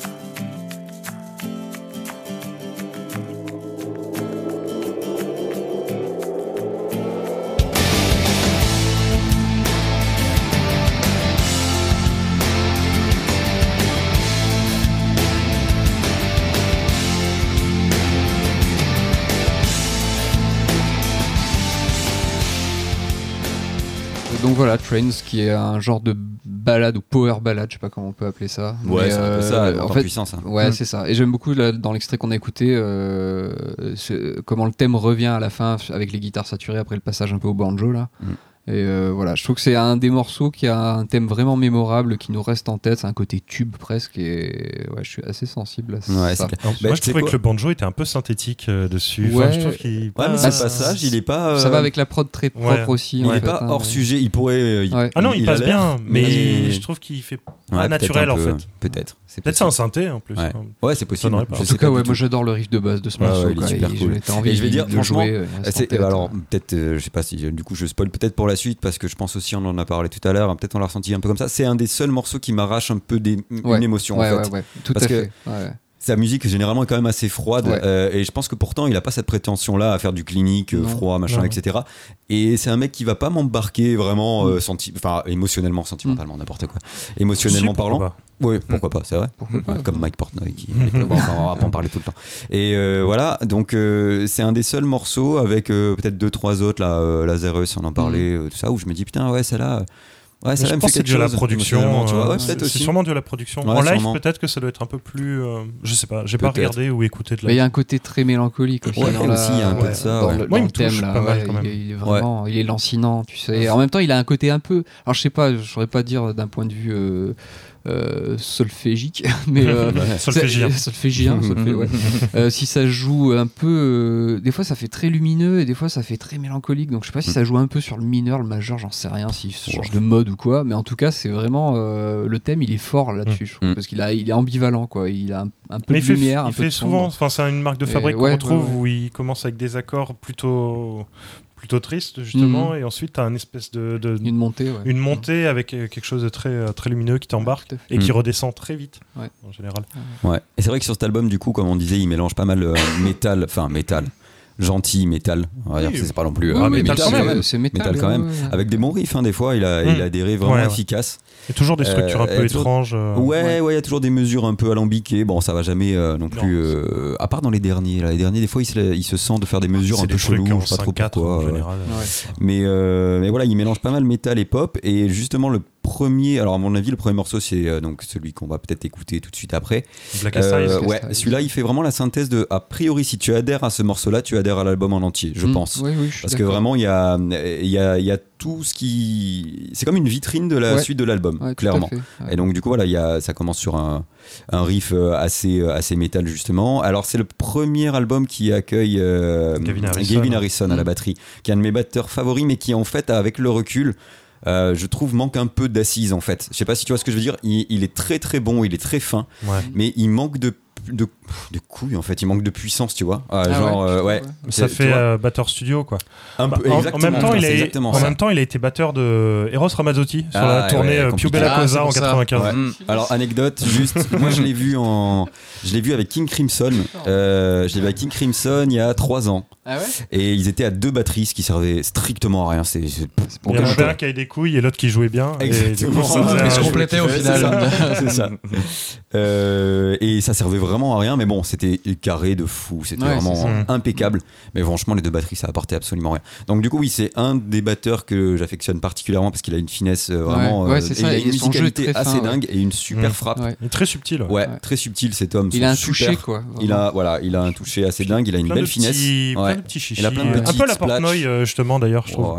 Pourtant, Bah, il est un peu Portnoy, plus moi, droit je- dans sa. Ouais, mais je sais pas quand non j'écoutais quand il jouait avec d'autres groupes. Ah, peut-être. Parce qu'il Ah fait, oui. il fait le batteur de studio aussi. hein, Mm. Oui, Portnoy. oui, c'est vrai. Mais il peut être assez subtil. Ouais. Mais c'est un métronome, voilà, c'est pas. Ouais, mais comme lui, voilà, moi je trouve Ouais. qu'il manque aussi d'un peu de vitalité, quoi. C'est ça, il manque de, de lourdeur en fait, il manque de poids, tu vois, Ouais, tout ouais, simplement. Il est là, comme tu dis, c'est batteur de studio euh, 100%, quoi. Ouais. Et donc voilà, bon, mais en tout cas, voilà, pour parler de la synthèse de tout ça, on peut s'écouter peut-être le morceau On va Black écouter Eyed Black Styles. Eyed Styles, euh, donc In Absentia 2002, chez Lava Records.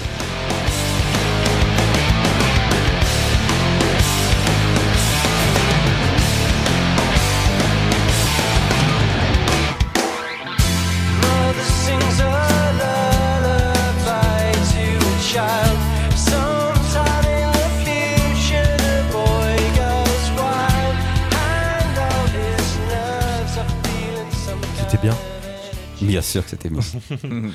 Euh, les vilains, qu'est-ce qu'ils font En 2005, ils sortent Deadwing. Donc là, bah, rien de nouveau, j'ai envie de dire. hein. Non. Euh, j'aime bien, euh, j'aime bien un morceau qui s'appelle Arriving Somewhere But Not Here. Qu'est-ce que. Bah, sinon, il y a Lazarus, c'est sur celui-là. C'est dans celui-là, Lazarus, Lazarus, très pop, ouais. Mm. Alors là, pour le coup, il est vraiment très très pop. Et The Start of Something Beautiful, j'aime beaucoup aussi.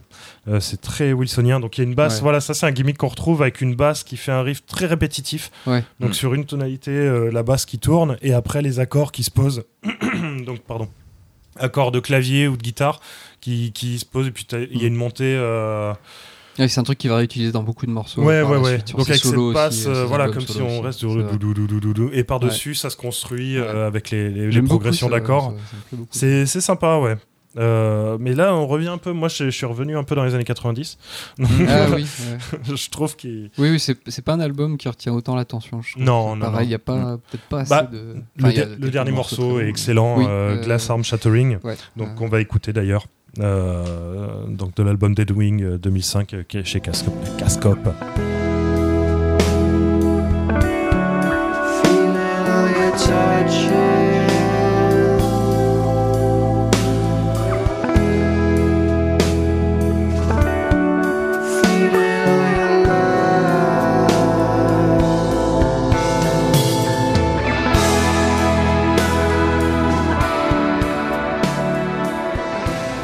Moi j'aime bien, il y a le côté très 90, du Mm. coup euh, il y a le morceau, c'est Open Car, qui est un peu euh, stoner je trouve. Ah ouais. Donc Oh. euh, ouais, je Ah bah, je- réécoute, Ah ouais, Enfin, aussi, j'ai ouais. trouvé un petit peu des, des tonalités un petit peu qui m'ont fait penser à ça.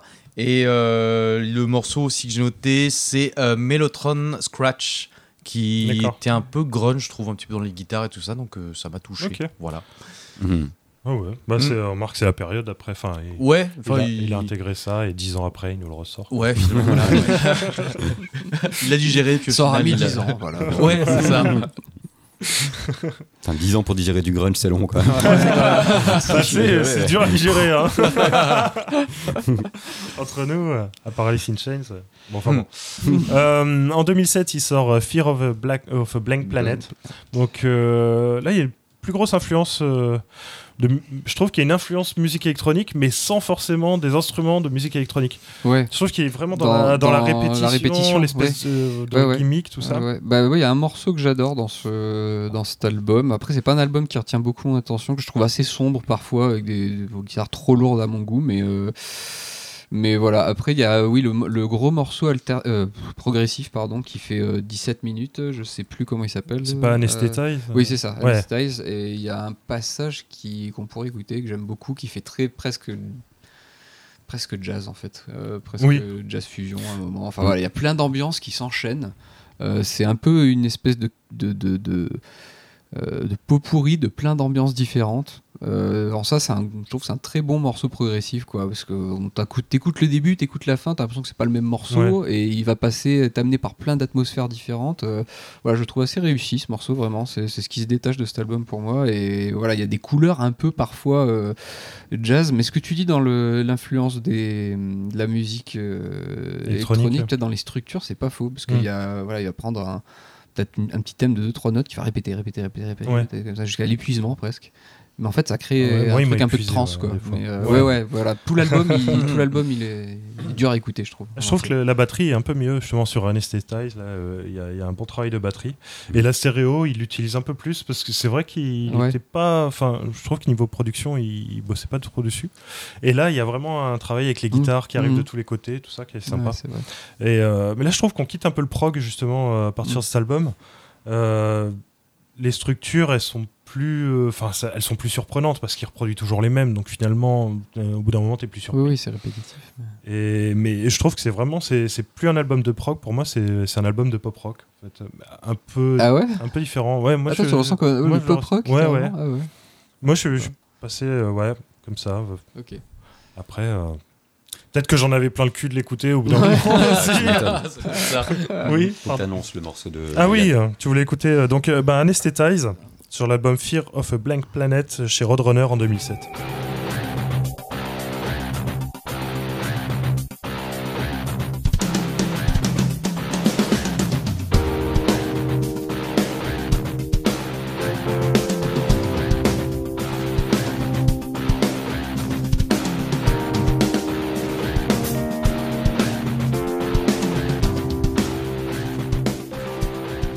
Et en 2009, il a une super idée. il nous sort The Incident, un double album, il manquait plus que ça. il s'est dit un seul, c'est pas assez long, je vais leur en mettre deux. Surtout qu'il a dit plus tard que c'était l'album de trop déjà. Ah bah ouais, bah, je, il peux, a je dit, peux te l'assurer. euh, hein. ouais, ouais, j'ai vu des interviews où il disait celui-là, on n'aurait pas dû le sortir limite. Euh, vraiment, on Ah n'avait plus rien à dire, on l'a fait parce qu'il Oui, fallait bah le faire. c'est ça. D'accord. Parce qu'il était attendu ou j'ai noté, je non pense que pour le ouais, ils étaient dans le truc, ils ont fait, mais ils, Ok. ils, voilà, ils avaient pas grand chose à dire apparemment dessus. Donc, Ouais. bon. Bah, Et Bah, du coup, tu fais un double Autant faire un double. Ouais, c'est ouais, ça. faire. Mhm. Moi j'ai noté, on- je pense que pour le renouvellement, on va se faire une raison. Et là, ils ont arrêté de, de faire des, des choses. Enfin, toujours le même rythme, toujours les mêmes structures. Enfin, c'est ça, ça marche, c'est pas désagréable, mais c'est pas ça. Ça a plus rien à raconter. Ils ont plus Bah rien à dire. ils Bah, à plus avec la même emphase et tout. Quoi, Oui, donc, du coup, euh, c'est l'avant-dernier. C'est à partir de là qu'il y a le hiatus là. de- 2009, Oui, oui, après, il y a le 13 ans, hiatus, euh. Alors d'après Wikipédia, euh, selon Wilson, cette œuvre peut être décrite comme une chanson vaguement surréaliste à propos de début et de fin et du sentiment qu'après ça, les choses ne sont plus jamais les mêmes. Ah oui. Alors que C'est bon, c'est toujours un peu la même chose. Je trouve que voilà. Donc après hiatus, euh, entre temps ils vont rééditer les vieux albums. Et il va bosser un peu sa carrière solo et ils reviennent en 2022 avec l'album Closure Continuation, qui est pas trop mal, mais qui est beaucoup trop long aussi. Ouais, Genre enlever la moitié des morceaux. Ah ouais. c'est ça. Ouais, ouais. En fait, il y, a des- il y a des. Alors, le premier morceau est bien. Je trouve du les, début à la fin. les cinq Alors, premiers, les cinq savoir, premiers, euh, non les ouais, quatre premiers sont les bien. quatre en fait, je- le troisième, je le mets de côté mon, mon Ouais. perso, mais euh, ouais, les quatre premiers, sinon, sont cool. Alors, il joue de la basse dessus. euh, il est bassiste là aussi, euh. Steven Wilson dessus. Donc, c'est lui qui joue l'espèce de slap euh, au tout début. Enfin, c'est lui qui joue tout l'album, du coup. Mm. Mais euh, putain, il m'a fait l'impression d'être fait que de pont tout le long. Mm. Tu vois ce que je veux dire Ouais. Ah ouais. Tu sais, comme si tu, tu sais, c'était la calmie, comme ça, t'attends, et puis euh, ah, on te promet, on te promet, on te Mhm. promet, et putain, il y a rien qui vient, quoi. Ah ouais. Et je l'ai senti un peu comme ça, ouais, euh, au-delà des quatre premiers, comme tu dis à peu près. Et c'était chiant, Mm. c'était chiant. Et au début, j'étais hyper hypé parce que j'avais écouté que les deux premiers. Je me suis dit, bah ça y est, ils ont sorti un truc de fou et tout. En même temps, 13 ans après, bon, Ouais, euh, ouais. forcément, tu vois. Putain, et franchement, pas terrible. Et j'ai vu pas mal de critiques où ils disaient que c'était de la bombe, euh, voilà, excellent album. euh, euh, voilà, on Ouais. sent qu'ils se sont mis, euh, tu vois, euh, qu'ils ont Moi je me demande si c'est pas des vieux morceaux qu'ils avaient en Je sais pas, je- sais Ah pas. ouais. Je sais pas du tout. Mais il est trop long. Enfin, Ah, il y a combien long. euh, il y a 14, 16 morceaux Je sais pas. Enfin, c'est beaucoup trop. Je sais pas. C'est beaucoup trop. Ouais, moi j'ai pas Mm. été, j'ai pas été hyper hypé. Tu l'as écouté, euh, celui-là J'ai écouté un petit peu, mais comme on- le, le tout début. Euh, et- Aridan, le premier est très bien, il Ouais. dure 8 minutes, euh, ça joue Mm. et tout. Et après, Et pareil. euh, ouais, je. Pareil, quand ça devient un petit peu trop long, j'ai j'ai un petit peu de. Ouais, j'ai un petit peu de. J'avoue que je décroche. Mm. Enfin, ouais, j'ai- Eh j'aime oui, bien le. Mais le- c'est le- pas très accrocheur ce qu'il fait depuis, euh, Non, voilà, au-delà de. Deadwing, euh, après ça commence à Bah moi j'aime ouais c'est ça c'est que j'ai- j'aime bien ces morceaux là de, de- sur Deadwing sur In Absentia et tout mais après dès que ça part un Mm. petit peu trop euh, enfin voilà Bah, dans- On a une capacité d'attention limitée aussi. Enfin, tu vois, Oui, les mecs, ils te euh, font ouais, trop de trucs. ouais. ouais il y a peut-être ça aussi Puis ouais, après, qui- bon, il faut, ouais. faut- faut quand même remettre dans notre contexte d'écoute euh, pour le podcast. euh, je pense qu'on s'en est tellement enchaîné. Ouais, Ouais, Ouais, il y a ça arrive il sur la fin, une, ça- ça nous termine, ouais, quoi, hein. une lassitude qui Ça nous termine. Mais bon, autant si on n'avait pas écouté Porcupine depuis 10 ans et puis on, on reprend l'album, on se dit, ah, c'est Ouais, cool, c'est vrai. voilà, Ouais, peut-être nous amène autre chose. Après là, je trouve vraiment pour le coup la recette, elle est, elle est vraiment évidente, tu vois. Il a cette espèce de côté voilà calmie, Ouais. euh, il vient contraster avec des passages où ça Ouais. déboîte d'un Ouais. coup comme ça, Mhm. et puis ça s'arrête, et puis il se refait le coup, et puis putain il te le Ouais, sort fait morceau. pareil. C'est- c'est éculé, fait ouais. pareil, t'en c'est peux plus. Après, c'est sa recette. hein. C'est sa recette à lui, c'est sûr, mais une fois que t'es plus surpris, bah, t'es plus happé par le truc, donc du coup, bon, forcément, ça perd en intérêt, quoi. Mais voilà, ouais, c'est pas un album que j'ai particulièrement kiffé, franchement. D'accord. Moi non plus. Oh, ça m'a pas- euh, Non, mais C'était pas pire que d'autres, en fait. Enfin, c'était. Ouais. voilà, je crois que tout est dit. Ça. donc ce cher Wilson, euh, voilà, on a fait le tour des Porcupine Tree. En carrière solo, donc il se lance en 2009 avec euh, Insurgente, Insurgentes, Insurgentes. Insurgentes. Insurgentes. Putain, j'ai pas eu le droit à mon accent espagnol tout à l'heure. Tu Ouais. m'en fais un là comme Oui, ça mais en j'ai traître pas- j'ai fait un accent espagnol. là. Ah ouais. Non, enfin, une prononciation, mais j'ai pas. Ouais. Non, merde. Ah non. Merde, je suis raciste, putain. raté. Putain, Pardon. chier. Donc c'est euh, ouais, c'est un bon album. Moi Oui. j'ai moi que j'ai beaucoup C'est un bon album. Je suis ouais, incapable de te euh, redonner une, deux, et- 20 et secondes bah, alors- de Ah cet oui, non, album, toi t'as pas mais- kiffé toi. Si, si, non, mais, c'est aimé exactement pareil. Non, non, en fait, Insurgente, c'est il y a des. Pareil, j'ai pas de morceaux, je sais pas. Je sais pas. Mais je tout. sais que je l'ai aimé. Mais le Bah, son. euh, il y a- dit, il y a le single euh, Harmony Corinne, donc Oui, euh, voilà, qui était oui, le single qui était qui est vraiment de qualité. Oui. Qu'on va peut-être écouter un extrait. Si tu veux. Allez, on va écouter euh, Harmony Corinne euh, de l'album Insurgente qui est sorti en 2009 et euh, je sais plus euh, chez qui. Donc voilà, écoutez bien.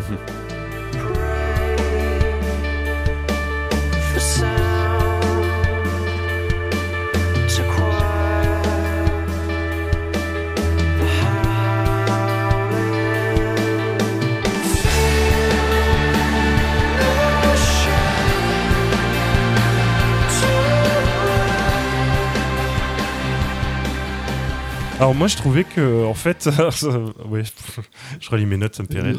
Euh, Il y, a, il y a une- il y a une influence un peu, euh, bah, tout ce qui faisait, tout ce qui se faisait un peu dans les années 90, Euh, un peu de trip hop. Il y a pas mal de batteries, Ah, euh, ouais, ouais. un peu trip hop, je trouve. Donc, enfin hip hop, on va dire. euh, Mm. Donc euh, rock euh, alternatif, tout ça. On se fait un peu moins chier que sur des. C'est encore Gavin Harrison en plus, non? Il a la même je team sais pas, quasiment. c'est- je sais pas si c'est, euh, je Ouais. crois pas. Je Non sais plus. D'accord. Euh, il reste dans les bloqués dans les 80s. Ouais, moi Mm. en fait j'ai l'impression qu'il voulait faire une BO au film The Crow. Ah ouais. Ah ouais Au niveau des sons, euh, Mais en fait, ouais, je trouve que euh, c'est peut-être c'est son album le plus éclectique finalement, parce qu'il y a plein. il a tout on dirait qu'il a ouais. tout foutu dedans, Ouais, il a quoi. tout mis, tout ce qu'il a peut-être pas mis ailleurs. j'en Mais ça rejoint son voilà. premier album de Porcupine finalement Ouais, où il met tout voilà, et qui, est- c'est ça, qui manque un peu de cohérence. En 2011, il sort Grace for Drowning. Donc là, il développe un peu plus euh, sa personnalité à lui, hein, en dehors du, du groupe. Euh, il y a toujours l'influence Porcupine Tree. Mm. C'est lui qui compose euh, en même temps. Euh, J'aime bien Deform Star, qui est un peu kitsch, avec des Ouais. petites descentes de gratte Ouais, acoustique ouais, et tout, qui est assez C'est- sympa. Et euh, l'album est assez mélancolique. Enfin, Ouais, pff, ouais, moi je le trouve trop mélancolique. C'est un, il est, c'est un double en plus, donc c'est méga long. Ouais. Ça, pff, je crois que c'est, je sais pas si c'est, il avait pas dit dans une interview que c'est genre son album le plus ambitieux euh, finalement. Enfin, ouais, je ouais, bah, ça, mais je pense que si son album il est trop court, il décède. En fait, c'est un peu Ouais, c'est speed. ça, euh, c'est un peu le film Speed, mais Ouais, euh, S'il fait moins d'une heure, C'est il... pas en dessous de deux albums en fait. Je, le, double, je ouais, le il trouve beaucoup trop mélancolique et je sais pas, j'ai l'impression qu'il est presque nimbé un peu de la même atmosphère que hum, bah, l'album de trop euh, des Porcupines. Ouais. Mais d'ailleurs, visu- visuellement, visuellement, ils se ressemblent. Les Ouais. couves, elles sont super proches. Ouais, c'est vrai. les, les pochettes et euh, ouais non j'ai moi j'en retiens pas grand chose Bah, il y a du remplissage, il y a des morceaux euh, instrumentaux. Il y en a un, il y a un morceau qui s'appelle Belle de jour. Ah oui c'est On vrai dirait, ouais. on dirait une musique euh, libre de droit. euh. Te- on dirait des trucs pour illustrer des, des images de, de, de montagne, tu sais, de l'office du tourisme. quoi. Ouais, Ah ouais, dur. euh, Avec des fondus enchaînés. Ouais, avec un aigle qui flotte au-dessus de la vallée. tu vois. Ah, c'est une musique de PDF, quoi. tu vois.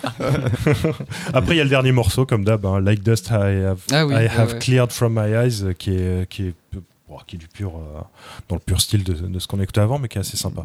mais en plus il s'est ah oui voilà j'avais dans les notes là euh, il s'est entouré euh, de beaucoup de d'un gros casting hein, pour le Ah ouais euh, pour le l'album il y a, je crois qu'il y avait euh, eh oui, il y avait Jordan Rudess qui joue dans je sais plus Oh, Eh oui, Dream bah. Theater, Eh évidemment. oui bien sûr. Dream Theater il y a Steve Hackett D'accord. euh, C'est Genesis Non. Genesis, ouais. Ah ouais. Avec Ah. Genesis, ouais, il y a, et il y a Tony Levin aussi, je crois. Ah. euh, sur je sais plus Il joue du Chapman Stick, non?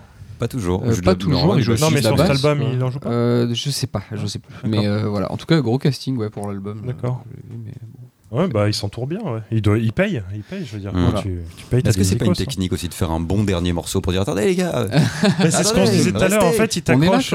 tu sais que le dernier va être bien, du coup, tu te tapes tout. Ouais, ah, aussi, ouais. On va écouter un extrait de Like Dust, I Have Cleared From My Eyes, euh, de Grace for, for Drowning, en 2011 chez Cascope.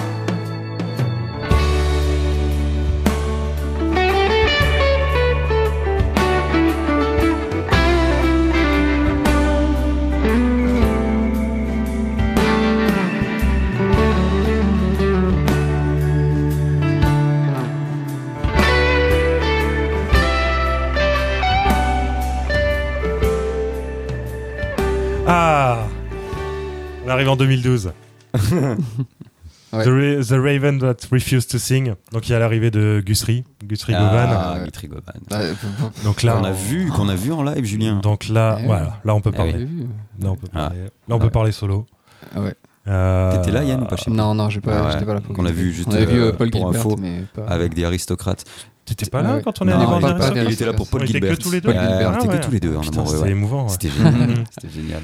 Ouais, donc là, il y a un phrasé, enfin, les, les solos, Ouais, là, ils prennent tout autre gueule, quoi. T'as Ouais, un phrasé, ouais, t'as carrément, t'as ouais. des, des- Ça devient hy- hyper mélodique, t'as des Ah ouais, techniques. En plus, c'est- il devait pas y être initialement. hein. Il a remplacé le gratteux qui était prévu euh, de Putain, base. t'imagines qui quand Guthrie Govan être. remplaçant Ouais. mais, euh, mais je trouve que cet album, enfin pour moi, c'est le- c'est mon préféré. Je le trouve génial. Je peux le Ouais. réécouter euh, Ouais, il est bien. Tas de fois vraiment. Et il est- c'est presque une anomalie euh, dans la. Et il la évolue, disco ouais, de- le style a évolue. Ah ouais, tu, à tu fond, commences ouais. à sortir. Je pense qu'il de- a laissé. Enfin, à mon avis, il a laissé la place à, à ses musiciens. là, Mais je pense qu'il a essayé de le brider, parce et que, Guthrie, euh, En interview, il disait que, il disait ouais, fais-moi Oui, une oui, note. c'est vrai. euh. C'est il a tendance à. Putain, on a tellement l'indigestion que t'en arrives à dire c'est une anomalie, un bon album dans la, Non, non, c'est euh, pas ça. Je veux dire, dans, euh, c'est pas Non, tant de dire que c'est un bon pas, album ouais, euh, par rapport aux autres qui sont pas bons. Pas du tout, mais je, je trouve qu'il ressemble pas au reste de la discographie. Voilà, qu'il a Ouais. une, une teinte, une, une, euh, tonalité qui est, qui est vraiment différente, quoi, qui Mm. est à part, qui est unique. Et, euh, et celui-ci, comme In Absentia, euh, je peux y revenir tout le temps. Mm. Voilà, mais c'est le seul. Même au Ouais. niveau de la voix, je trouve qu'il a des Ouais. lignes, des Ouais, lignes ouais, vocales qui commencent Ouais. à être plus Et intéressantes. puis il y a aussi euh, derrière au mix, il y a Alan Parsons. Et je pense que ça, je pense que ça joue. Euh, Ouais. Il y, a, il y a des moments, le son me fait penser à du son un peu 70s. le quoi, Alan. Parsons qui a gâché euh, Let It Be, quoi. Qui a gâché The Ah. Long and Winding Road euh, avec des. Comment non, c'est pas ça Alan Parsons Non, c'est pas Alan Parsons. C'est pas- c'est Ah si, sur les petites billes, c'est lui. oui, ah oui, c'est c'est lui, c'est c'est lui qui a, c'est gâché euh, Long and Winding Road Ah, euh, avec, Ah, des, ouais, ouais, bah tu vois. avec des trompettes et des. Bon, c'est lui, c'est derrière euh, Darkseid euh, Ouais, aussi, c'est lui Oui, derrière, euh, derrière les premiers albums de McCartney avec les Wings aussi, je non, crois. c'est euh. pas Parsons, pardon. le mur du son aussi, c'est lui. Ah mais non non non non non tu- non non c'est euh, Ah, Spector, Phil oui, Spector, oui, je voilà. confonds. Non parce que Parsons il, Non, a, il a pardon. produit euh, enfin il a mixé pardon les, les albums des, des Beatles. hein. D'accord. Euh, je crois ah je sais plus lesquels. Je sais pas je sais pas s'il a été sur euh, peut-être sur les It Be quand même il a il a peut-être bossé dessus. Enfin bon je sais plus mais Ouais. il a été un grand ingé son euh, quand même des années 70 euh, et, je- et je sais pas j'imagine que dans dans le mix, euh, il a dû apporter quelque chose au niveau Hmm. du son quand même, quoi, pour que ça ait une autre couleur, une autre teinte comme ça. Et ouais. Et puis en plus, il y a de l'influence un peu jazz, je trouve, par moment aussi. Ah oui, Donc, moi, ça me fond, parle à fond. fond sur le morceau. Puis il y a des de- chœurs. Ouais, ouais, ouais. Mais sur, le morceau d'ouverture là, qui est, euh, c'est Luminol, je crois. Ouais. On pourra s'écouter Ouais, va, après. on va mettre avec ça. Euh, voilà, il, il ouvre sur cette basse là, bah, que- ce dont tu parlais tout à l'heure, la structure avec la, la basse qui est vraiment euh, hyper organique, qui fait toujours le même riff, et puis les, les accords de- qui viennent se plaquer là euh, de gratte. euh.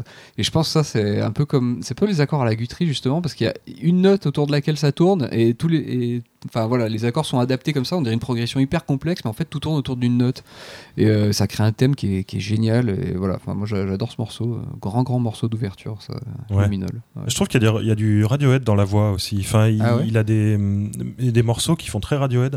Bah, Il y a le morceau titre là de, de Raven. Raven. Ouais, oui, non, je ouais, le trouve ouais. génial celui-là. Il est vachement Ouais. mélancolique. Et du Il coup, beau, comme ouais. euh, dont tu parlais Radiohead, ouais, c'est vrai qu'il y Ouais. a un peu une filiation. Une façon de ça. chanter un peu plus Ouais. éthérée. euh, Ouais, Euh, complètement. ouais. Ouais, c'est- c'est c'est très mélancolique et ça, ça renvoie vachement à ça, euh, Radiohead. Ouais, je Et assez pop Ça, J'ai beaucoup, beaucoup aimé celui-là, ouais. Je trouve qu'il Et il y a aussi une grande présence euh, des flûtes. Il y a flûte dans- traversière, ouais, clarinette, traversière, ouais, ouais. saxophone aussi. Ça fait ouais. penser à Jethro Tull aussi Ouais. par moment. euh, Enfin voilà, il y a. Ouais, c'est un- Mais le morceau Raven, ouais, il est trouve. très, très, Mm. très Radiohead. On écoutera Luminol, du coup, Ouais. sur l'album Raven That Refused to Sing chez Cascop en 2012.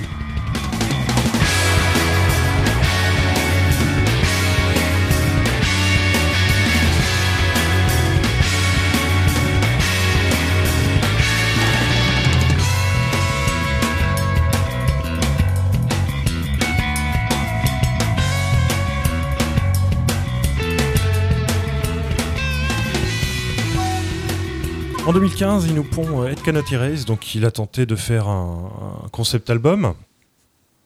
Oui. Bon, mais je pense que les gens n'ont pas compris le concept. Enfin, lui-même n'a pas compris son concept. donc à partir d'une d'un d'un- d'une D'un d'une fait divers. brève, d'un fait divers euh, euh, à propos d'une femme qui a été retrouvée chez elle trois ans après sa mort. euh, donc il décide de faire un album autour de la solitude et de l'is- de- de l'isolation. Donc moi c'est un de mes préférés. J'aime beaucoup cet album. Euh, les clips issus de l'album sont super. Ouais. Bon, il a un beau travail de clip en général quand même. Ouais. Sauf sur les tout derniers, où c'est pas terrible. Qu'est-ce qu'il y a? Autour de l'isolation. L'isolement, l'isolation. Non, non, il parle de l'isolation.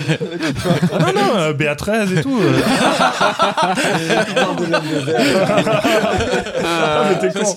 Bon, ben je recommence. Le mec, il fait un concept à la Autour de la solitude. Ah bah, et- et de l'isolation. Bah attends, il est bien isolé. Il est trop bien isolé, mais c'est sûr. Il s'est fait un studio lui-même. Attends. il est dans le BTP. euh. Attends, il a la Costa Mania, il s'est dit putain, mais c'est ça. Peut-être que justement chez la meuf c'était trop isolé. Ouais. Les, ouais, c'est ça, les conséquences désastreuses de l'isolation. Genre, c'était insonorisé de ouf. euh, au niveau odeur, euh, odeur, ça passait pas. coup de poing. ok. Excellent. bon, désolé. Non, non, c'est pas grave. Non, mais moi je trouve qu'il n'y a rien acheté dans cet album. Il est super triste. Et il accepte un peu mieux son, son côté pop. Ouais, mais carrément, on dirait de la pop progressive. Ouais. Un truc comme ça. Ouais, ouais. Et puis il fait venir. euh, bah, alors il y a, il y a une chanteuse qui, qui apparaît dessus, donc sur la chanson en l'occurrence euh, Routine, moi que j'aime beaucoup, Ah oui. qui s'appelle Ninette Tayeb, Ninette qui est euh, la gagnante de la Starac Ouais, en Israël, ouais, ouais, Ouais. J'avais vu ça. mais qui chante bien. Ah ouais, qui ouais. chante bien, sa voix elle va bien avec son style. Alors Govan fait du Gilmour un petit peu, je trouve, mais du Gilmour euh, plus plus. Mhm. Mais euh, il, s'est un petit peu calmé. euh, Ah, mais c'est encore lui, la gamin Ouais, Il c'est toujours lui. hein. Ouais. Marco Miniman dessus aussi. Je sais pas, il me semble à un moment donné parce que là c'est quasiment la team aristocrate quoi du coup. D'accord. Et attends, je vais regarder juste pendant que. Il manque plus que Belair, Georges Belair là. Et...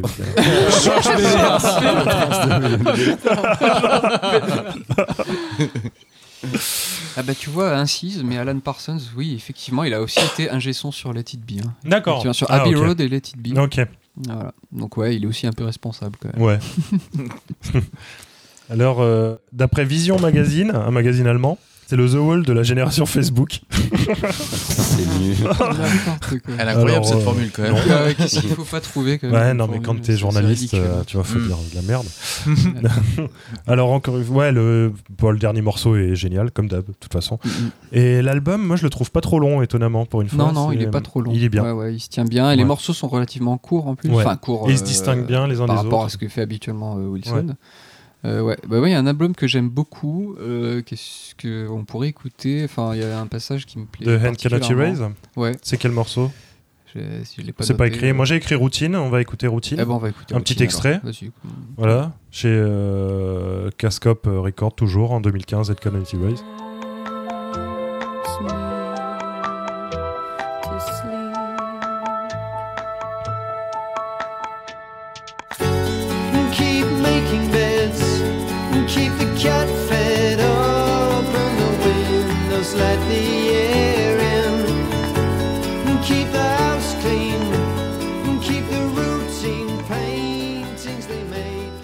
Donc c'est bien Marco Miniman. Ah, Ah, ah, bah voilà. Donc ah, du coup bah, batteur de, de ouais, plein de gens. Tu mais, le euh, vois qui- qui qu'il en, il envoie lui. Ah aussi. ouais, ouais, il envoie du lourd. Et Ouais. lui, beaucoup, il- lui pour le coup, il a beaucoup plus de, une frappe beaucoup plus Ouais. lourde, beaucoup plus d'assises, etc.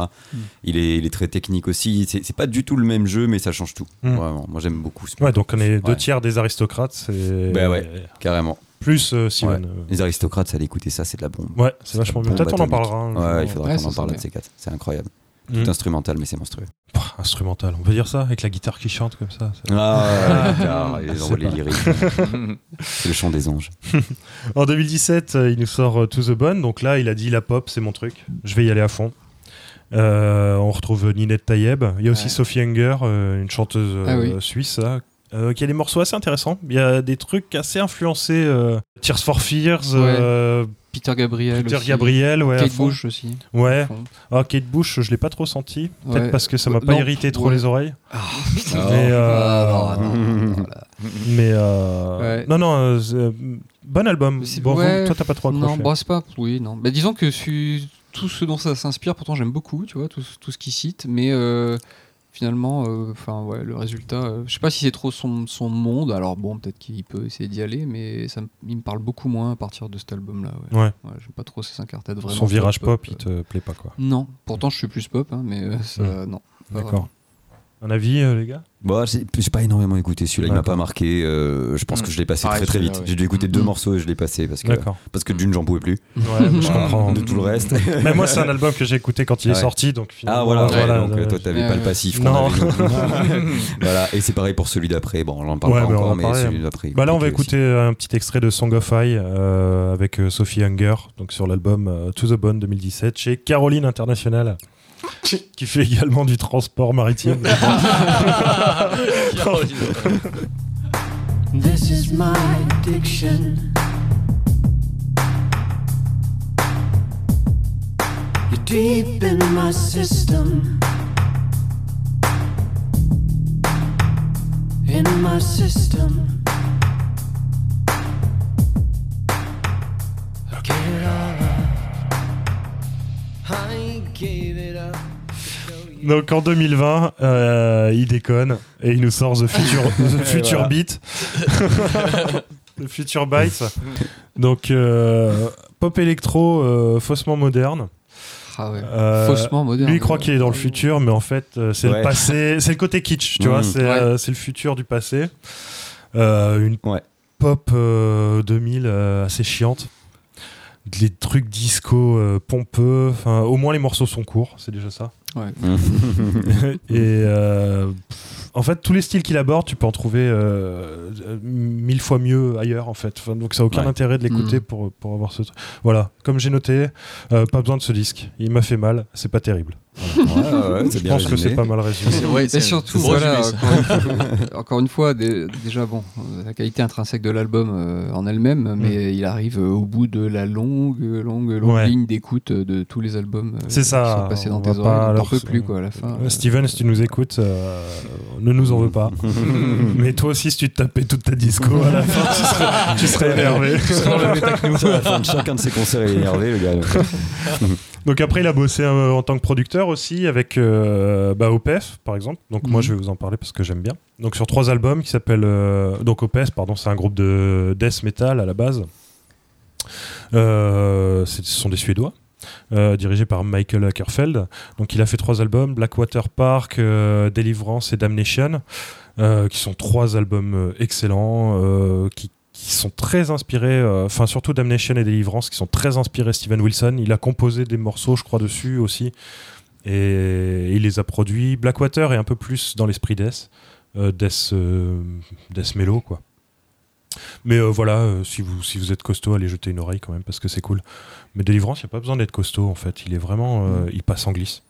Et j'ai gardé le meilleur pour la fin. No Man. Ah, non, non. Attends, parce que du si ça, No Man. euh, Opeth, euh, il a fait aussi Storm Corrosion. Ah Storm oui, Corrosion ah oui, avec, avec euh, Ackerfeld, il a fait Storm Ackerfeld. Corrosion. Voilà, qui est, euh, Ouais. Voilà, passez votre chemin. Ça vraiment. C'est chiant. Ah, Ouais, ouais. c'est- Ouais, ah, c'est c'est c'est mauvais. C'est chiant. Une espèce de folk. euh, Folk ambiante. Mais je sais même folk pas. ouais. ambiante métal. euh, Mm, ouais. C'est pas bien. C'est vraiment pas bien. Ouais, je sais pas si c'est pas bien, mais c'est chiant, quoi.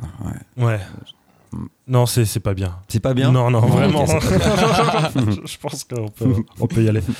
Et donc, No Man, ouais, c'est c'est une espèce de. Bah, ça a commencé en trip-hop. euh, euh, Ah, putain, comment on pourrait pas, pour moi, dire c'est de la euh, dream pop du début à la fin. Ben non, au début, il y a quand même une proto- Je- je- proto je sais- Je, je sais pas de quoi vous parlez là. hein. mais, No euh, Man Dream, non non, quand vous dites Dream Pop, proto, proto trip-hop. En fait, je trouve qu'il y, a- y un- y a délire. euh, Il y a un délire Sneaker Pimps, je trouve, dans le premier album, Ok.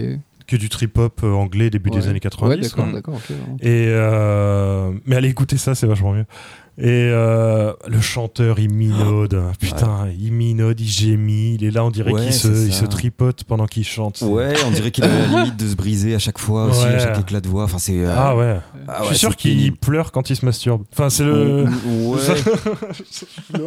il a un petit côté Reznor, quoi. Non, non, ouais, c'est vraiment pas, c'est vraiment pas bien. Et donc j'ai écouté le premier et le dernier. Alors aujourd'hui, c'est plus électro, euh, genre clubbing, Ouais. Ah mais ouais, toujours ouais. avec Putain, le mec qui pire. minaude. Ouais. C'est insupportable. Oh là là. Vraiment insupportable. J'ai noté électro soupe pourri. Voilà. Ouais, c'est Ça, bien. je pense que bien- je vais proposer ça à All Music pour qu'il crée une nouvelle. voilà. Donc, Ouais. euh, en conclusion, on peut dire que Porcupine Tree, euh, trop d'albums. Et ouais, Euh, beaucoup bons- trop non, long. mais des bons albums. Des Ouais. bons albums. Il y a des Oui, bons il faut, il faut recontextualiser parce que je pense que les auditeurs qui écoutent là vont se dire Putain, les mecs Putain, ils ont choisi ça, démonté quoi. Ouais, que alors que non, bon, et en plus ils jouent quand même d'une grande aura de partout. Euh, bon Ouais, voilà, ouais. Euh, faut remettre les choses en contexte. Encore une fois, on, en- on les a clair. tellement écoutés, je pense qu'on a fait une overdose et ça c'est notre tort de base Ouais. dans la préparation oui, oui. du podcast. Non, après, j'ai toujours Mais plaisir au- à écouter les bons Au-delà de ça, c'est quand même, même si on n'accroche évidemment pas à tout, euh, c'est aussi la marque de- d'un artiste qui tente des trucs. Alors même s'il se répète, même si voilà, peut-être qu'il se Mm. dilue dans trop de projets à la fois. euh, euh, c'est peut-être un, un hyperactif, un mec qui a envie de faire euh, beaucoup de choses avec la, qualité des fois variable, mais mais quand quand il touche la qualité, c'est vraiment, Ouais. vraiment bien. C'est Ouais, vraiment excellent. Donc, euh, voilà, faudrait Oui. pas qu'on laisse croire qu'on déteste non, Steven. Steven Wilson, c'est pas du tout Non, mais là j'étais énervé parce que Euh. trop de- trop, trop d'albums d'un coup. Mm. oui, vraiment. Et j'étais- j'ai perdu mon objectivité, je suis désolé. Mais j'aime beaucoup Steven Wilson et en particulier euh, The Raven That Refused to Sing, It Cannot Erase. Ouais, ça, c'est les deux. Et puis, euh, Voilà, après sur les 90 albums, t'as forcément du déchet, Bah, c'est sûr. obligé quand t'as une sûr. discographie pareille. Mais, euh, mais voilà, il y a quelques bons morceaux. Ouais, il, faut, il faudrait un espèce de, de best-of en 2-3 albums et voilà, et ça suffit Oui. amplement. Ouais. je pense. oui, parce qu'il y, a à du- fait. Ouais. il y a des, des trucs bons Ah à prendre ouais. partout. Tu, tu prends une, une quarantaine de morceaux par-ci par-là et il y a de quoi faire un Ah ouais. vraiment Ouais. super Ouais, bon best-of. Oui, Ouais, oui. ouais. Mais pff, Ouais, Ça existe pas d'ailleurs, non y Bah après, t'as de- deux, trois albums qui sont bons du début à la fin. Ouais, Oui, bien sûr. ouais, ouais. c'est clair. Aussi bien chez Porcupine que dans sa Ouais. disco solo. Mais après, je préfère quand même euh, en solo. Oui, Ah moi ouais aussi. Ouais. Ouais, Ah, moi aussi. Moi, je préfère en solo. ouais. Il y a- il y a moins de choses à acheter en solo. Il y a moins d'albums aussi. Il y a moins d'albums, ouais. Mais Stupid, chez Porcupine, voilà, Stupid Dream et, et euh, In Absentia. Voilà, je pense qu'on peut y aller les yeux fermés. Ouais. C'est Ouais, ouais. voilà, c'est pas mal.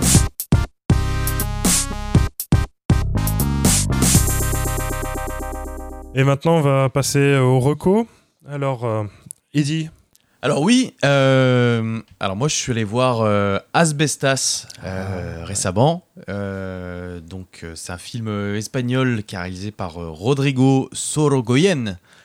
Ah, ah, putain, Là, non, mais voilà. non, attendez. Attendez, Tous l'accent. Ah, mais j'ai essayé de le faire quand même. Vous me larguez là. c'est ouf.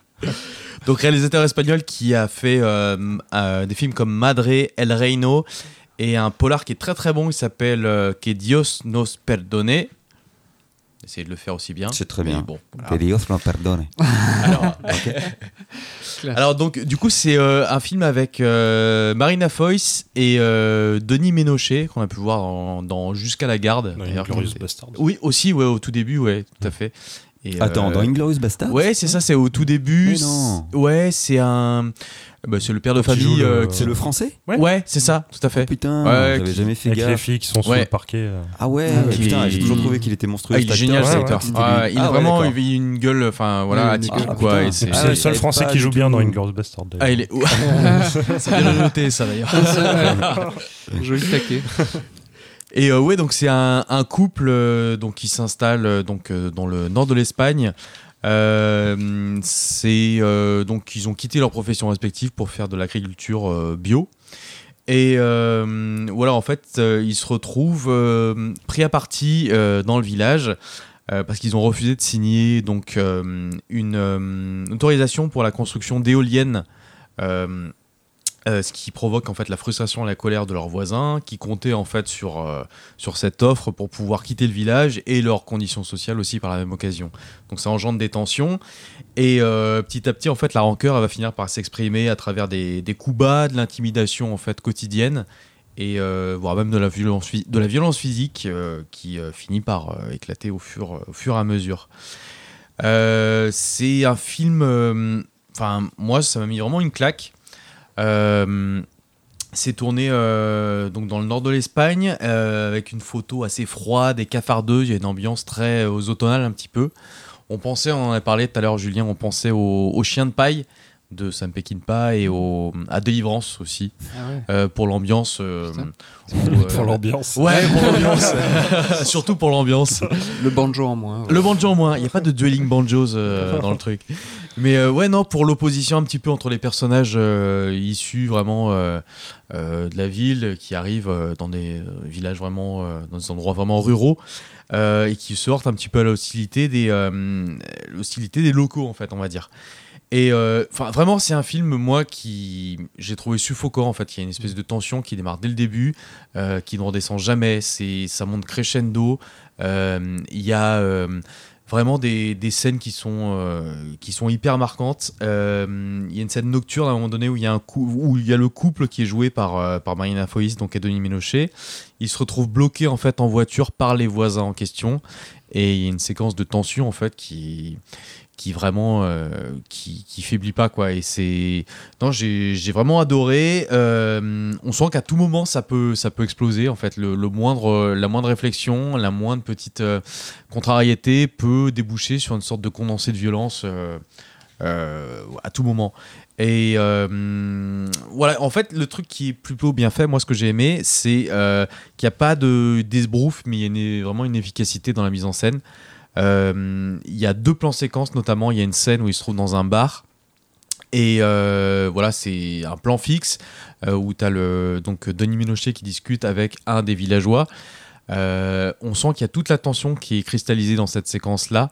Elle est vraiment très, c'est très, c'est très sobre, hein, mais su- sur un plan séquence comme ça, et on sent que voilà, ça peut, ça peut exploser à tout moment. Il y a ça, il y a une autre scène aussi qui est une dispute familiale avec Marina Foïs qui est assez exceptionnelle aussi dans le film, et pareil, qui est vraiment euh, super bien filmé.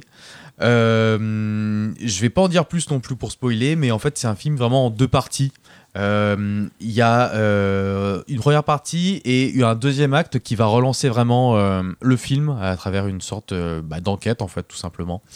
Et euh, voilà en fait le ce qu'il y a ce qui est fort chez le, réalisateur en fait c'est qu'il a une capacité à à vraiment à se montrer euh, il, il est il est jamais manichéen. Il va jamais vraiment prendre parti. Il va prendre en considération euh, le dilemme de chacun. C'est-à-dire le euh, le couple qui arrive et qui veut clairement euh, aller au bout de ses rêves et développer une agriculture bio et voilà développer euh, ce qu'il est en train de mettre en place et les villageois qui eux sont dans une condition sociale qui est totalement délicate et dont ils veulent s'extirper.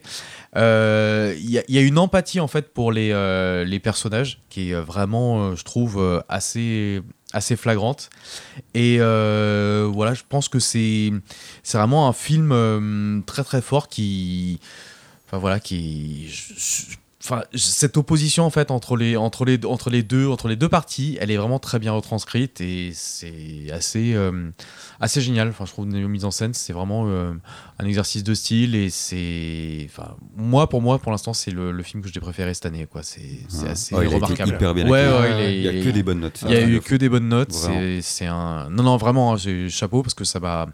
Ça m'a mis une claque, quoi. Je- Ouais. Ça faisait longtemps En que plus, j'ai pas Marina Foïs, elle est dans plein de trucs en ce moment là, la Ouais, nuit du requin et tout, du requin aussi. toujours Ouais. apparemment. Et Oui, un oui. troisième aussi, je sais plus lequel. Euh, Euh, oui, je crois bien, je sais plus non Mais, plus lequel. euh, Mais dans celui-là, non, elle est vraiment, elle est, enfin, Ah, elle est incroyable. Ouais, non, c'est, elle est un peu en retrait au début du film, et puis après, enfin, son personnage commence à prendre de l'épaisseur jusqu'au plan séquence en question où il y a une, vraiment une dispute qui éclate et elle est vraiment, elle est incroyable, quoi. C'est, ah, bref, c'est, je le conseille, c'est vraiment une, une claque euh, Asbestas. Ok. Yann Euh, oui, alors moi je vais vous parler jeux vidéo cette fois-ci. Euh, ça va faire un peu écho au film qu'on a vu, parce que c'est un jeu vidéo qui concerne les Tortues Ninja, qui s'appelle Paul Schrader's Revenge. La suite de Card Counter. Donc non, bon, c'est le, c'est le dernier jeu, enfin le nouveau jeu euh, là qui a été euh, développé par euh, Tribute Games, je crois que ça s'appelle, euh, le développeur, et bon, qui édite c'est Dotemu, Dotemu qui était derrière, enfin qui sont derrière tous Street les, of Rage 4. voilà, Windjammer. Windjammers 2, euh, voilà, tous les- tous les tous remakes un peu revival, voilà, de, des anciens jeux. Et euh, il fait vraiment plaisir. C'est un jeu qui est très généreux. Alors c'est du beat 'em all. Beat 'em all, c'est quoi pour ceux qui ne sauraient pas? C'est de la baston en scrolling. Quoi. Il y a des ennemis qui nous arrivent sur la tronche et il faut, faut les tabasser. Et euh, ça reprend un peu. euh, c'est un jeu qui est plein, plein, plein de clins d'œil au vieux jeu Tortue Ninja. Donc si on y a joué quand on était celui de gosse, Super NES. voilà, euh, celui de la Mm. Super NES euh, qui était Turtle- Infaisable. Turtles in Time. Non, non, ça c'est hyper dur. ça c'est celui de la NES. Ah, celui de la NES, C'est il le, vieux. ouais. Mais il y a aussi des références à ce jeu-là. D'accord. Euh, oui, le Turtles in Time de Ouais. la Super NES qui était super, euh, c'est vraiment bien. Euh, Le euh, Hyperstonized aussi sur Mega Drive, bah, c'était le bah, grosso merdo, c'était les mêmes quoi. Donc ça reprend euh, cette structure-là. Euh, on peut jouer les quatre tortues, Splinter, April. Euh, et, et, euh, Casey Jones quand Ah, on finit cool. le jeu. Donc c'est vraiment Ah, très Casey cool. Jones. Casey Ouais. Jones, c'est le Casey mec tu sais, avec le. Casey- Casey Jones, ouais. Ouais, ouais, Casey Jones avec la. La- la fait avec la guitare. Ouais, bah ouais, avec la gratte slapée et tout. Putain, c'est un chouette bonus. Ouais, ouais, donc c'est euh, non, très sympa. euh, tout, est, tout est en 2D, en pixel art. Alors bon, il y a beaucoup de jeux euh, aujourd'hui qui se font euh, comme ça, des jeux hommages en pixel art. On en a soupé. Mais là, c'est la direction artistique est super, vraiment très belle. Euh, Il y a un gros travail qui a été fait sur les, les décors. Euh, voilà, pour- peu qu'on ait vu les Tortues Ninja quand on est gosse, ça marche quoi. C'est Mhm. c'est vraiment plein plein de références. Et euh, au niveau du système, euh, ça pourrait paraître assez simpliste parce qu'on le prend en main très rapidement. Moi j'y joue avec ma fille hein, qui a 8 ans et qui se démerde super bien. Euh, mais en fait, comme dans beaucoup de beat'em all euh, contemporains, quand on pousse un peu le système, qu'on met en hard et qu'on essaye de trouver un peu euh, voilà, comment enchaîner euh, sans se faire toucher et tout, ça devient un jeu qui devient vraiment exigeant. Pas du niveau du Street of Rage 4 qui Il était, est, il est euh, chaud. hein, qui était très très chaud, qui est Ouais. très technique. Euh, mais euh, voilà, il y a un plaisir. Justement, moi, je trouve que c'est sympa. euh, il est plus familial, tu vois, il est plus ouvert euh, à, voilà, à jouer à- facilement comme ça à plusieurs. Et si tu le creuses, tu peux vraiment le poncer. Euh. Moi, j'ai passé beaucoup de temps sur le solo. voilà, c'est un jeu qui est très généreux. Il doit y avoir euh, 16 niveaux. Euh, avec euh, voilà plein de références cachées de partout euh, euh, même dans les ça va jusque dans les movesets des persos genre April elle a des, des moves qui sont empruntés à Chun-Li à Camille à plein d'autres euh, D'accord. plein d'autres Mm. persos de Street Fighter. Il y a plein plein de références comme ça, donc Mhm. c'est c'est hyper agréable à voir, c'est hyper généreux, c'est très coloré. Et, euh, et voilà, très bon système. euh, voilà, ma fibre en Donatello, le meilleur. Non, Donatello, c'est les bâtons. Ouais. Ouais. Ah ouais, Euh, c'est le mieux. voilà. Pour la longe. Le quoi. Le bâton, t'as t'as C'est ça. raison. Ouais. Donc voilà, très bonne. Raphaël euh, Raphaël. Non, t'es fou. Alors dans le Raphaël, jeu, c'est les dans le jeu, c'est il est hyper Attends. puissant. C'est Ah les sailles, c'est les sailles. Ah ouais. Parce qu'en fait, les, non, parce qu'en fait, les, les tortues ont des caractéristiques. Donc, genre, euh, Leonardo, c'est le, c'est le bon partout, mais euh, excellent nulle part. Tu vois, Ouais. c'est Mm. l'équilibré, celui que tu prends pour commencer. Michelangelo, hyper rapide, il combatte dans tous les sens. L'équivalent Donatello-. Donatello, c'est Avec le- les c'est nunchaku, le- hein, Michelangelo, avec ouais. les nunchaku, Mm. ça. Donatello, c'est le plus lent, mais avec le beau, il a une allonge pas c'est possible. Ouais. Et, euh, pas possible. et Raphaël, euh, Ra- Raphaël, euh, c'est le plus Beau puissant. gosse. Voilà. Mhm. Donc c'est bon, c'est- ils sont, euh, ils se jouent pareil, hein, si tu veux, mais après il y a des, tu peux exploiter leurs caractéristiques ouais. différents, euh, voilà. Donc euh, ouais, très bonne surprise, hyper agréable euh, quand on a une petite, une envie de petite session de jeu comme ça, euh, très cool. Cool. Voilà. Sur quoi tu joues? Sur Switch, mais je crois que c'est à peu près dans toutes les sur toutes les crêperies. plateformes. Partout. Ouais. Ok, ça marche. À moi? Ah Bah oui, Renaud. Ok. Bon. Alors j'ai tenté un truc audacieux euh, et osé. C'est important l'audace. L'audace, c'est hyper important. L'audace, c'est moi. Comme dirait un collègue de travail à nous. Qu'on salue. Euh, non, parce qu'en fait, ouais, euh, j'ai rien de très très récent à recommander. Euh, parce que j'ai- je suis allé voir Nope, par exemple, dont tout le monde faisait tout un plat. J'ai pas trouvé ça hyper dingue, donc j'ai pas spécialement envie de le recommander. C'était un peu long. Pff, Ouais, bon, ça m'a pas transcendé. Euh, j'ai vu euh, The Grey Man aussi. On en a un peu parlé. Ouah, c'est fatigant, c'est fatigant, ça explose dans tous les sens pendant deux heures, c'est euh, c'est très très long aussi. Euh, mais du coup, je vais profiter de, du fait que qui est blond et porte un énorme marteau et est au cinéma en ce moment. Ah oui. Thor, évidemment. oui, Ah bien oui, sûr. mais Thor. je vais pas parler de Thor, je vais Ah bah parler. oui. Non, bien sûr. Oh là là. C'est bien de prendre le Parce que le contre-pied. réalisateur, si je veux prendre le contre-pied, ouais, le réalisateur qui fait Thor, c'est Taika, Taika ou Tika Taika Euh, Waititi. Taika Waititi, ouais. Mm. Voilà. Donc quand il fait pas des Marvel, il fait des bons films. Et, et oui, oui, des fois aussi ça lui arrive parce qu'il a fait quand même euh, Ragnarok et euh, non, mais Ragnarok on a dit que c'était pas mal. Ragnarok et euh, Love and Thunder, c'est ça? Love Et donc Thunder. du coup, Mm. il a fait aussi en 2019 un film qui s'appelle Jojo Rabbit et que j'ai vu il y a pas longtemps et que j'ai plutôt bien kiffé, qui était assez marrant. Donc euh, le pitch, ça se passe en Allemagne, euh, donc en 1945. Qu'est-ce qui se passe en 45 Mm. La comète euh, de Halley. Ah ouais, c'est ça. Eh oui, je me disais. Eh oui, forcément. non, Mm. Et Donc euh, voilà, nazisme et tout, mais évidemment 45 c'est un petit peu la fin pour l'Allemagne, sauf que l'Allemagne bah, euh, s'en vante pas spécialement, donc euh, laisse quand même penser à ses troupes que c'est toujours la fête et que la victoire est en marche euh, et que c'est une question de temps. Et euh, dans ce contexte-là, donc il y a un petit gars qui a une dizaine d'années, je crois, qui s'appelle, euh, qui s'appelle, bah, qu'on appelle Jojo, je sais plus exactement son prénom, et qui lui est littéralement fan du régime, du régime nazi. Donc forcément, depuis qu'il a 4 ans, on l'éduque dans ce truc-là. Donc lui, pour lui vraiment, c'est leur bon droit. Ils sont dans le, dans le droit chemin. Ils font ce qu'il faut pour que pour que le monde aille mieux, etc. Donc évidemment, il est endo- endoctriné. C'est un petit gars, tu vois. Et euh, il aime le régime euh, à tel point qu'en fait, euh, son ami imaginaire, c'est Adolf Hitler. Voilà, donc du coup Adolf Hitler qui est joué par Taika Waititi. J'ai trouvé ça osé parce que Taika Waititi, son vrai nom, c'est Taika David Cohen. Ah ouais. Voilà. ouais, donc aller jouer, aller Ah ouais, jouer euh. Adolf Hitler, c'était quand même, euh, c'était quand même courageux Mm. de sa part. Et euh, donc, du coup, euh, beau second degré, euh, etc. Il s'est approprié le truc. Enfin, c'est assez marrant la façon dont il le tourne. Et du coup, donc, on évolue dans cette Allemagne-là où lui, bah, il essaye de, de tout faire pour être un, un bon nazi, en fait. C'est le, le petit, sauf qu'il est complètement à côté de la plaque. Il essaye de faire vraiment, vraiment tout ce qu'il faut. Sauf que sa mère, on l'apprend un petit peu après, mais elle n'est pas vraiment du même avis. Elle le fait discrètement, mais elle, elle cache, elle cache une, une juive, une petite juive euh, ado aussi. Et euh, donc, on voit la rencontre de, de Jojo et de cette petite-là. Et, euh, et voilà le choc euh, que ça va faire et la relation que ça va créer et comment ça va évoluer entre eux et euh, c'est vraiment super fun je sais pas si tu l'avais vu Julien non Non? on en avait parlé non? Euh, Ah, possible. et ben c'est assez drôle. Bon, voilà, c'est pas le film euh, de ma vie, très honnêtement, mais c'est franchement un bon moment. C'est assez marrant, c'est assez intelligemment tourné. Et, euh, et lui, par contre, il, est- il est, il est assez drôle, le, le, le réal en, en Hitler. il Ouais, se donne à fond. Il est bien, bien décalé. Le tourne en dérision. c'était lui. euh, qui Ouais, jouait ouais, ouais, dedans, c'est lui. Mais lui, il joue déjà dans quelques-uns de ses films auparavant. euh, Ouais, ouais. Je donc, sais euh, plus, euh, hmm.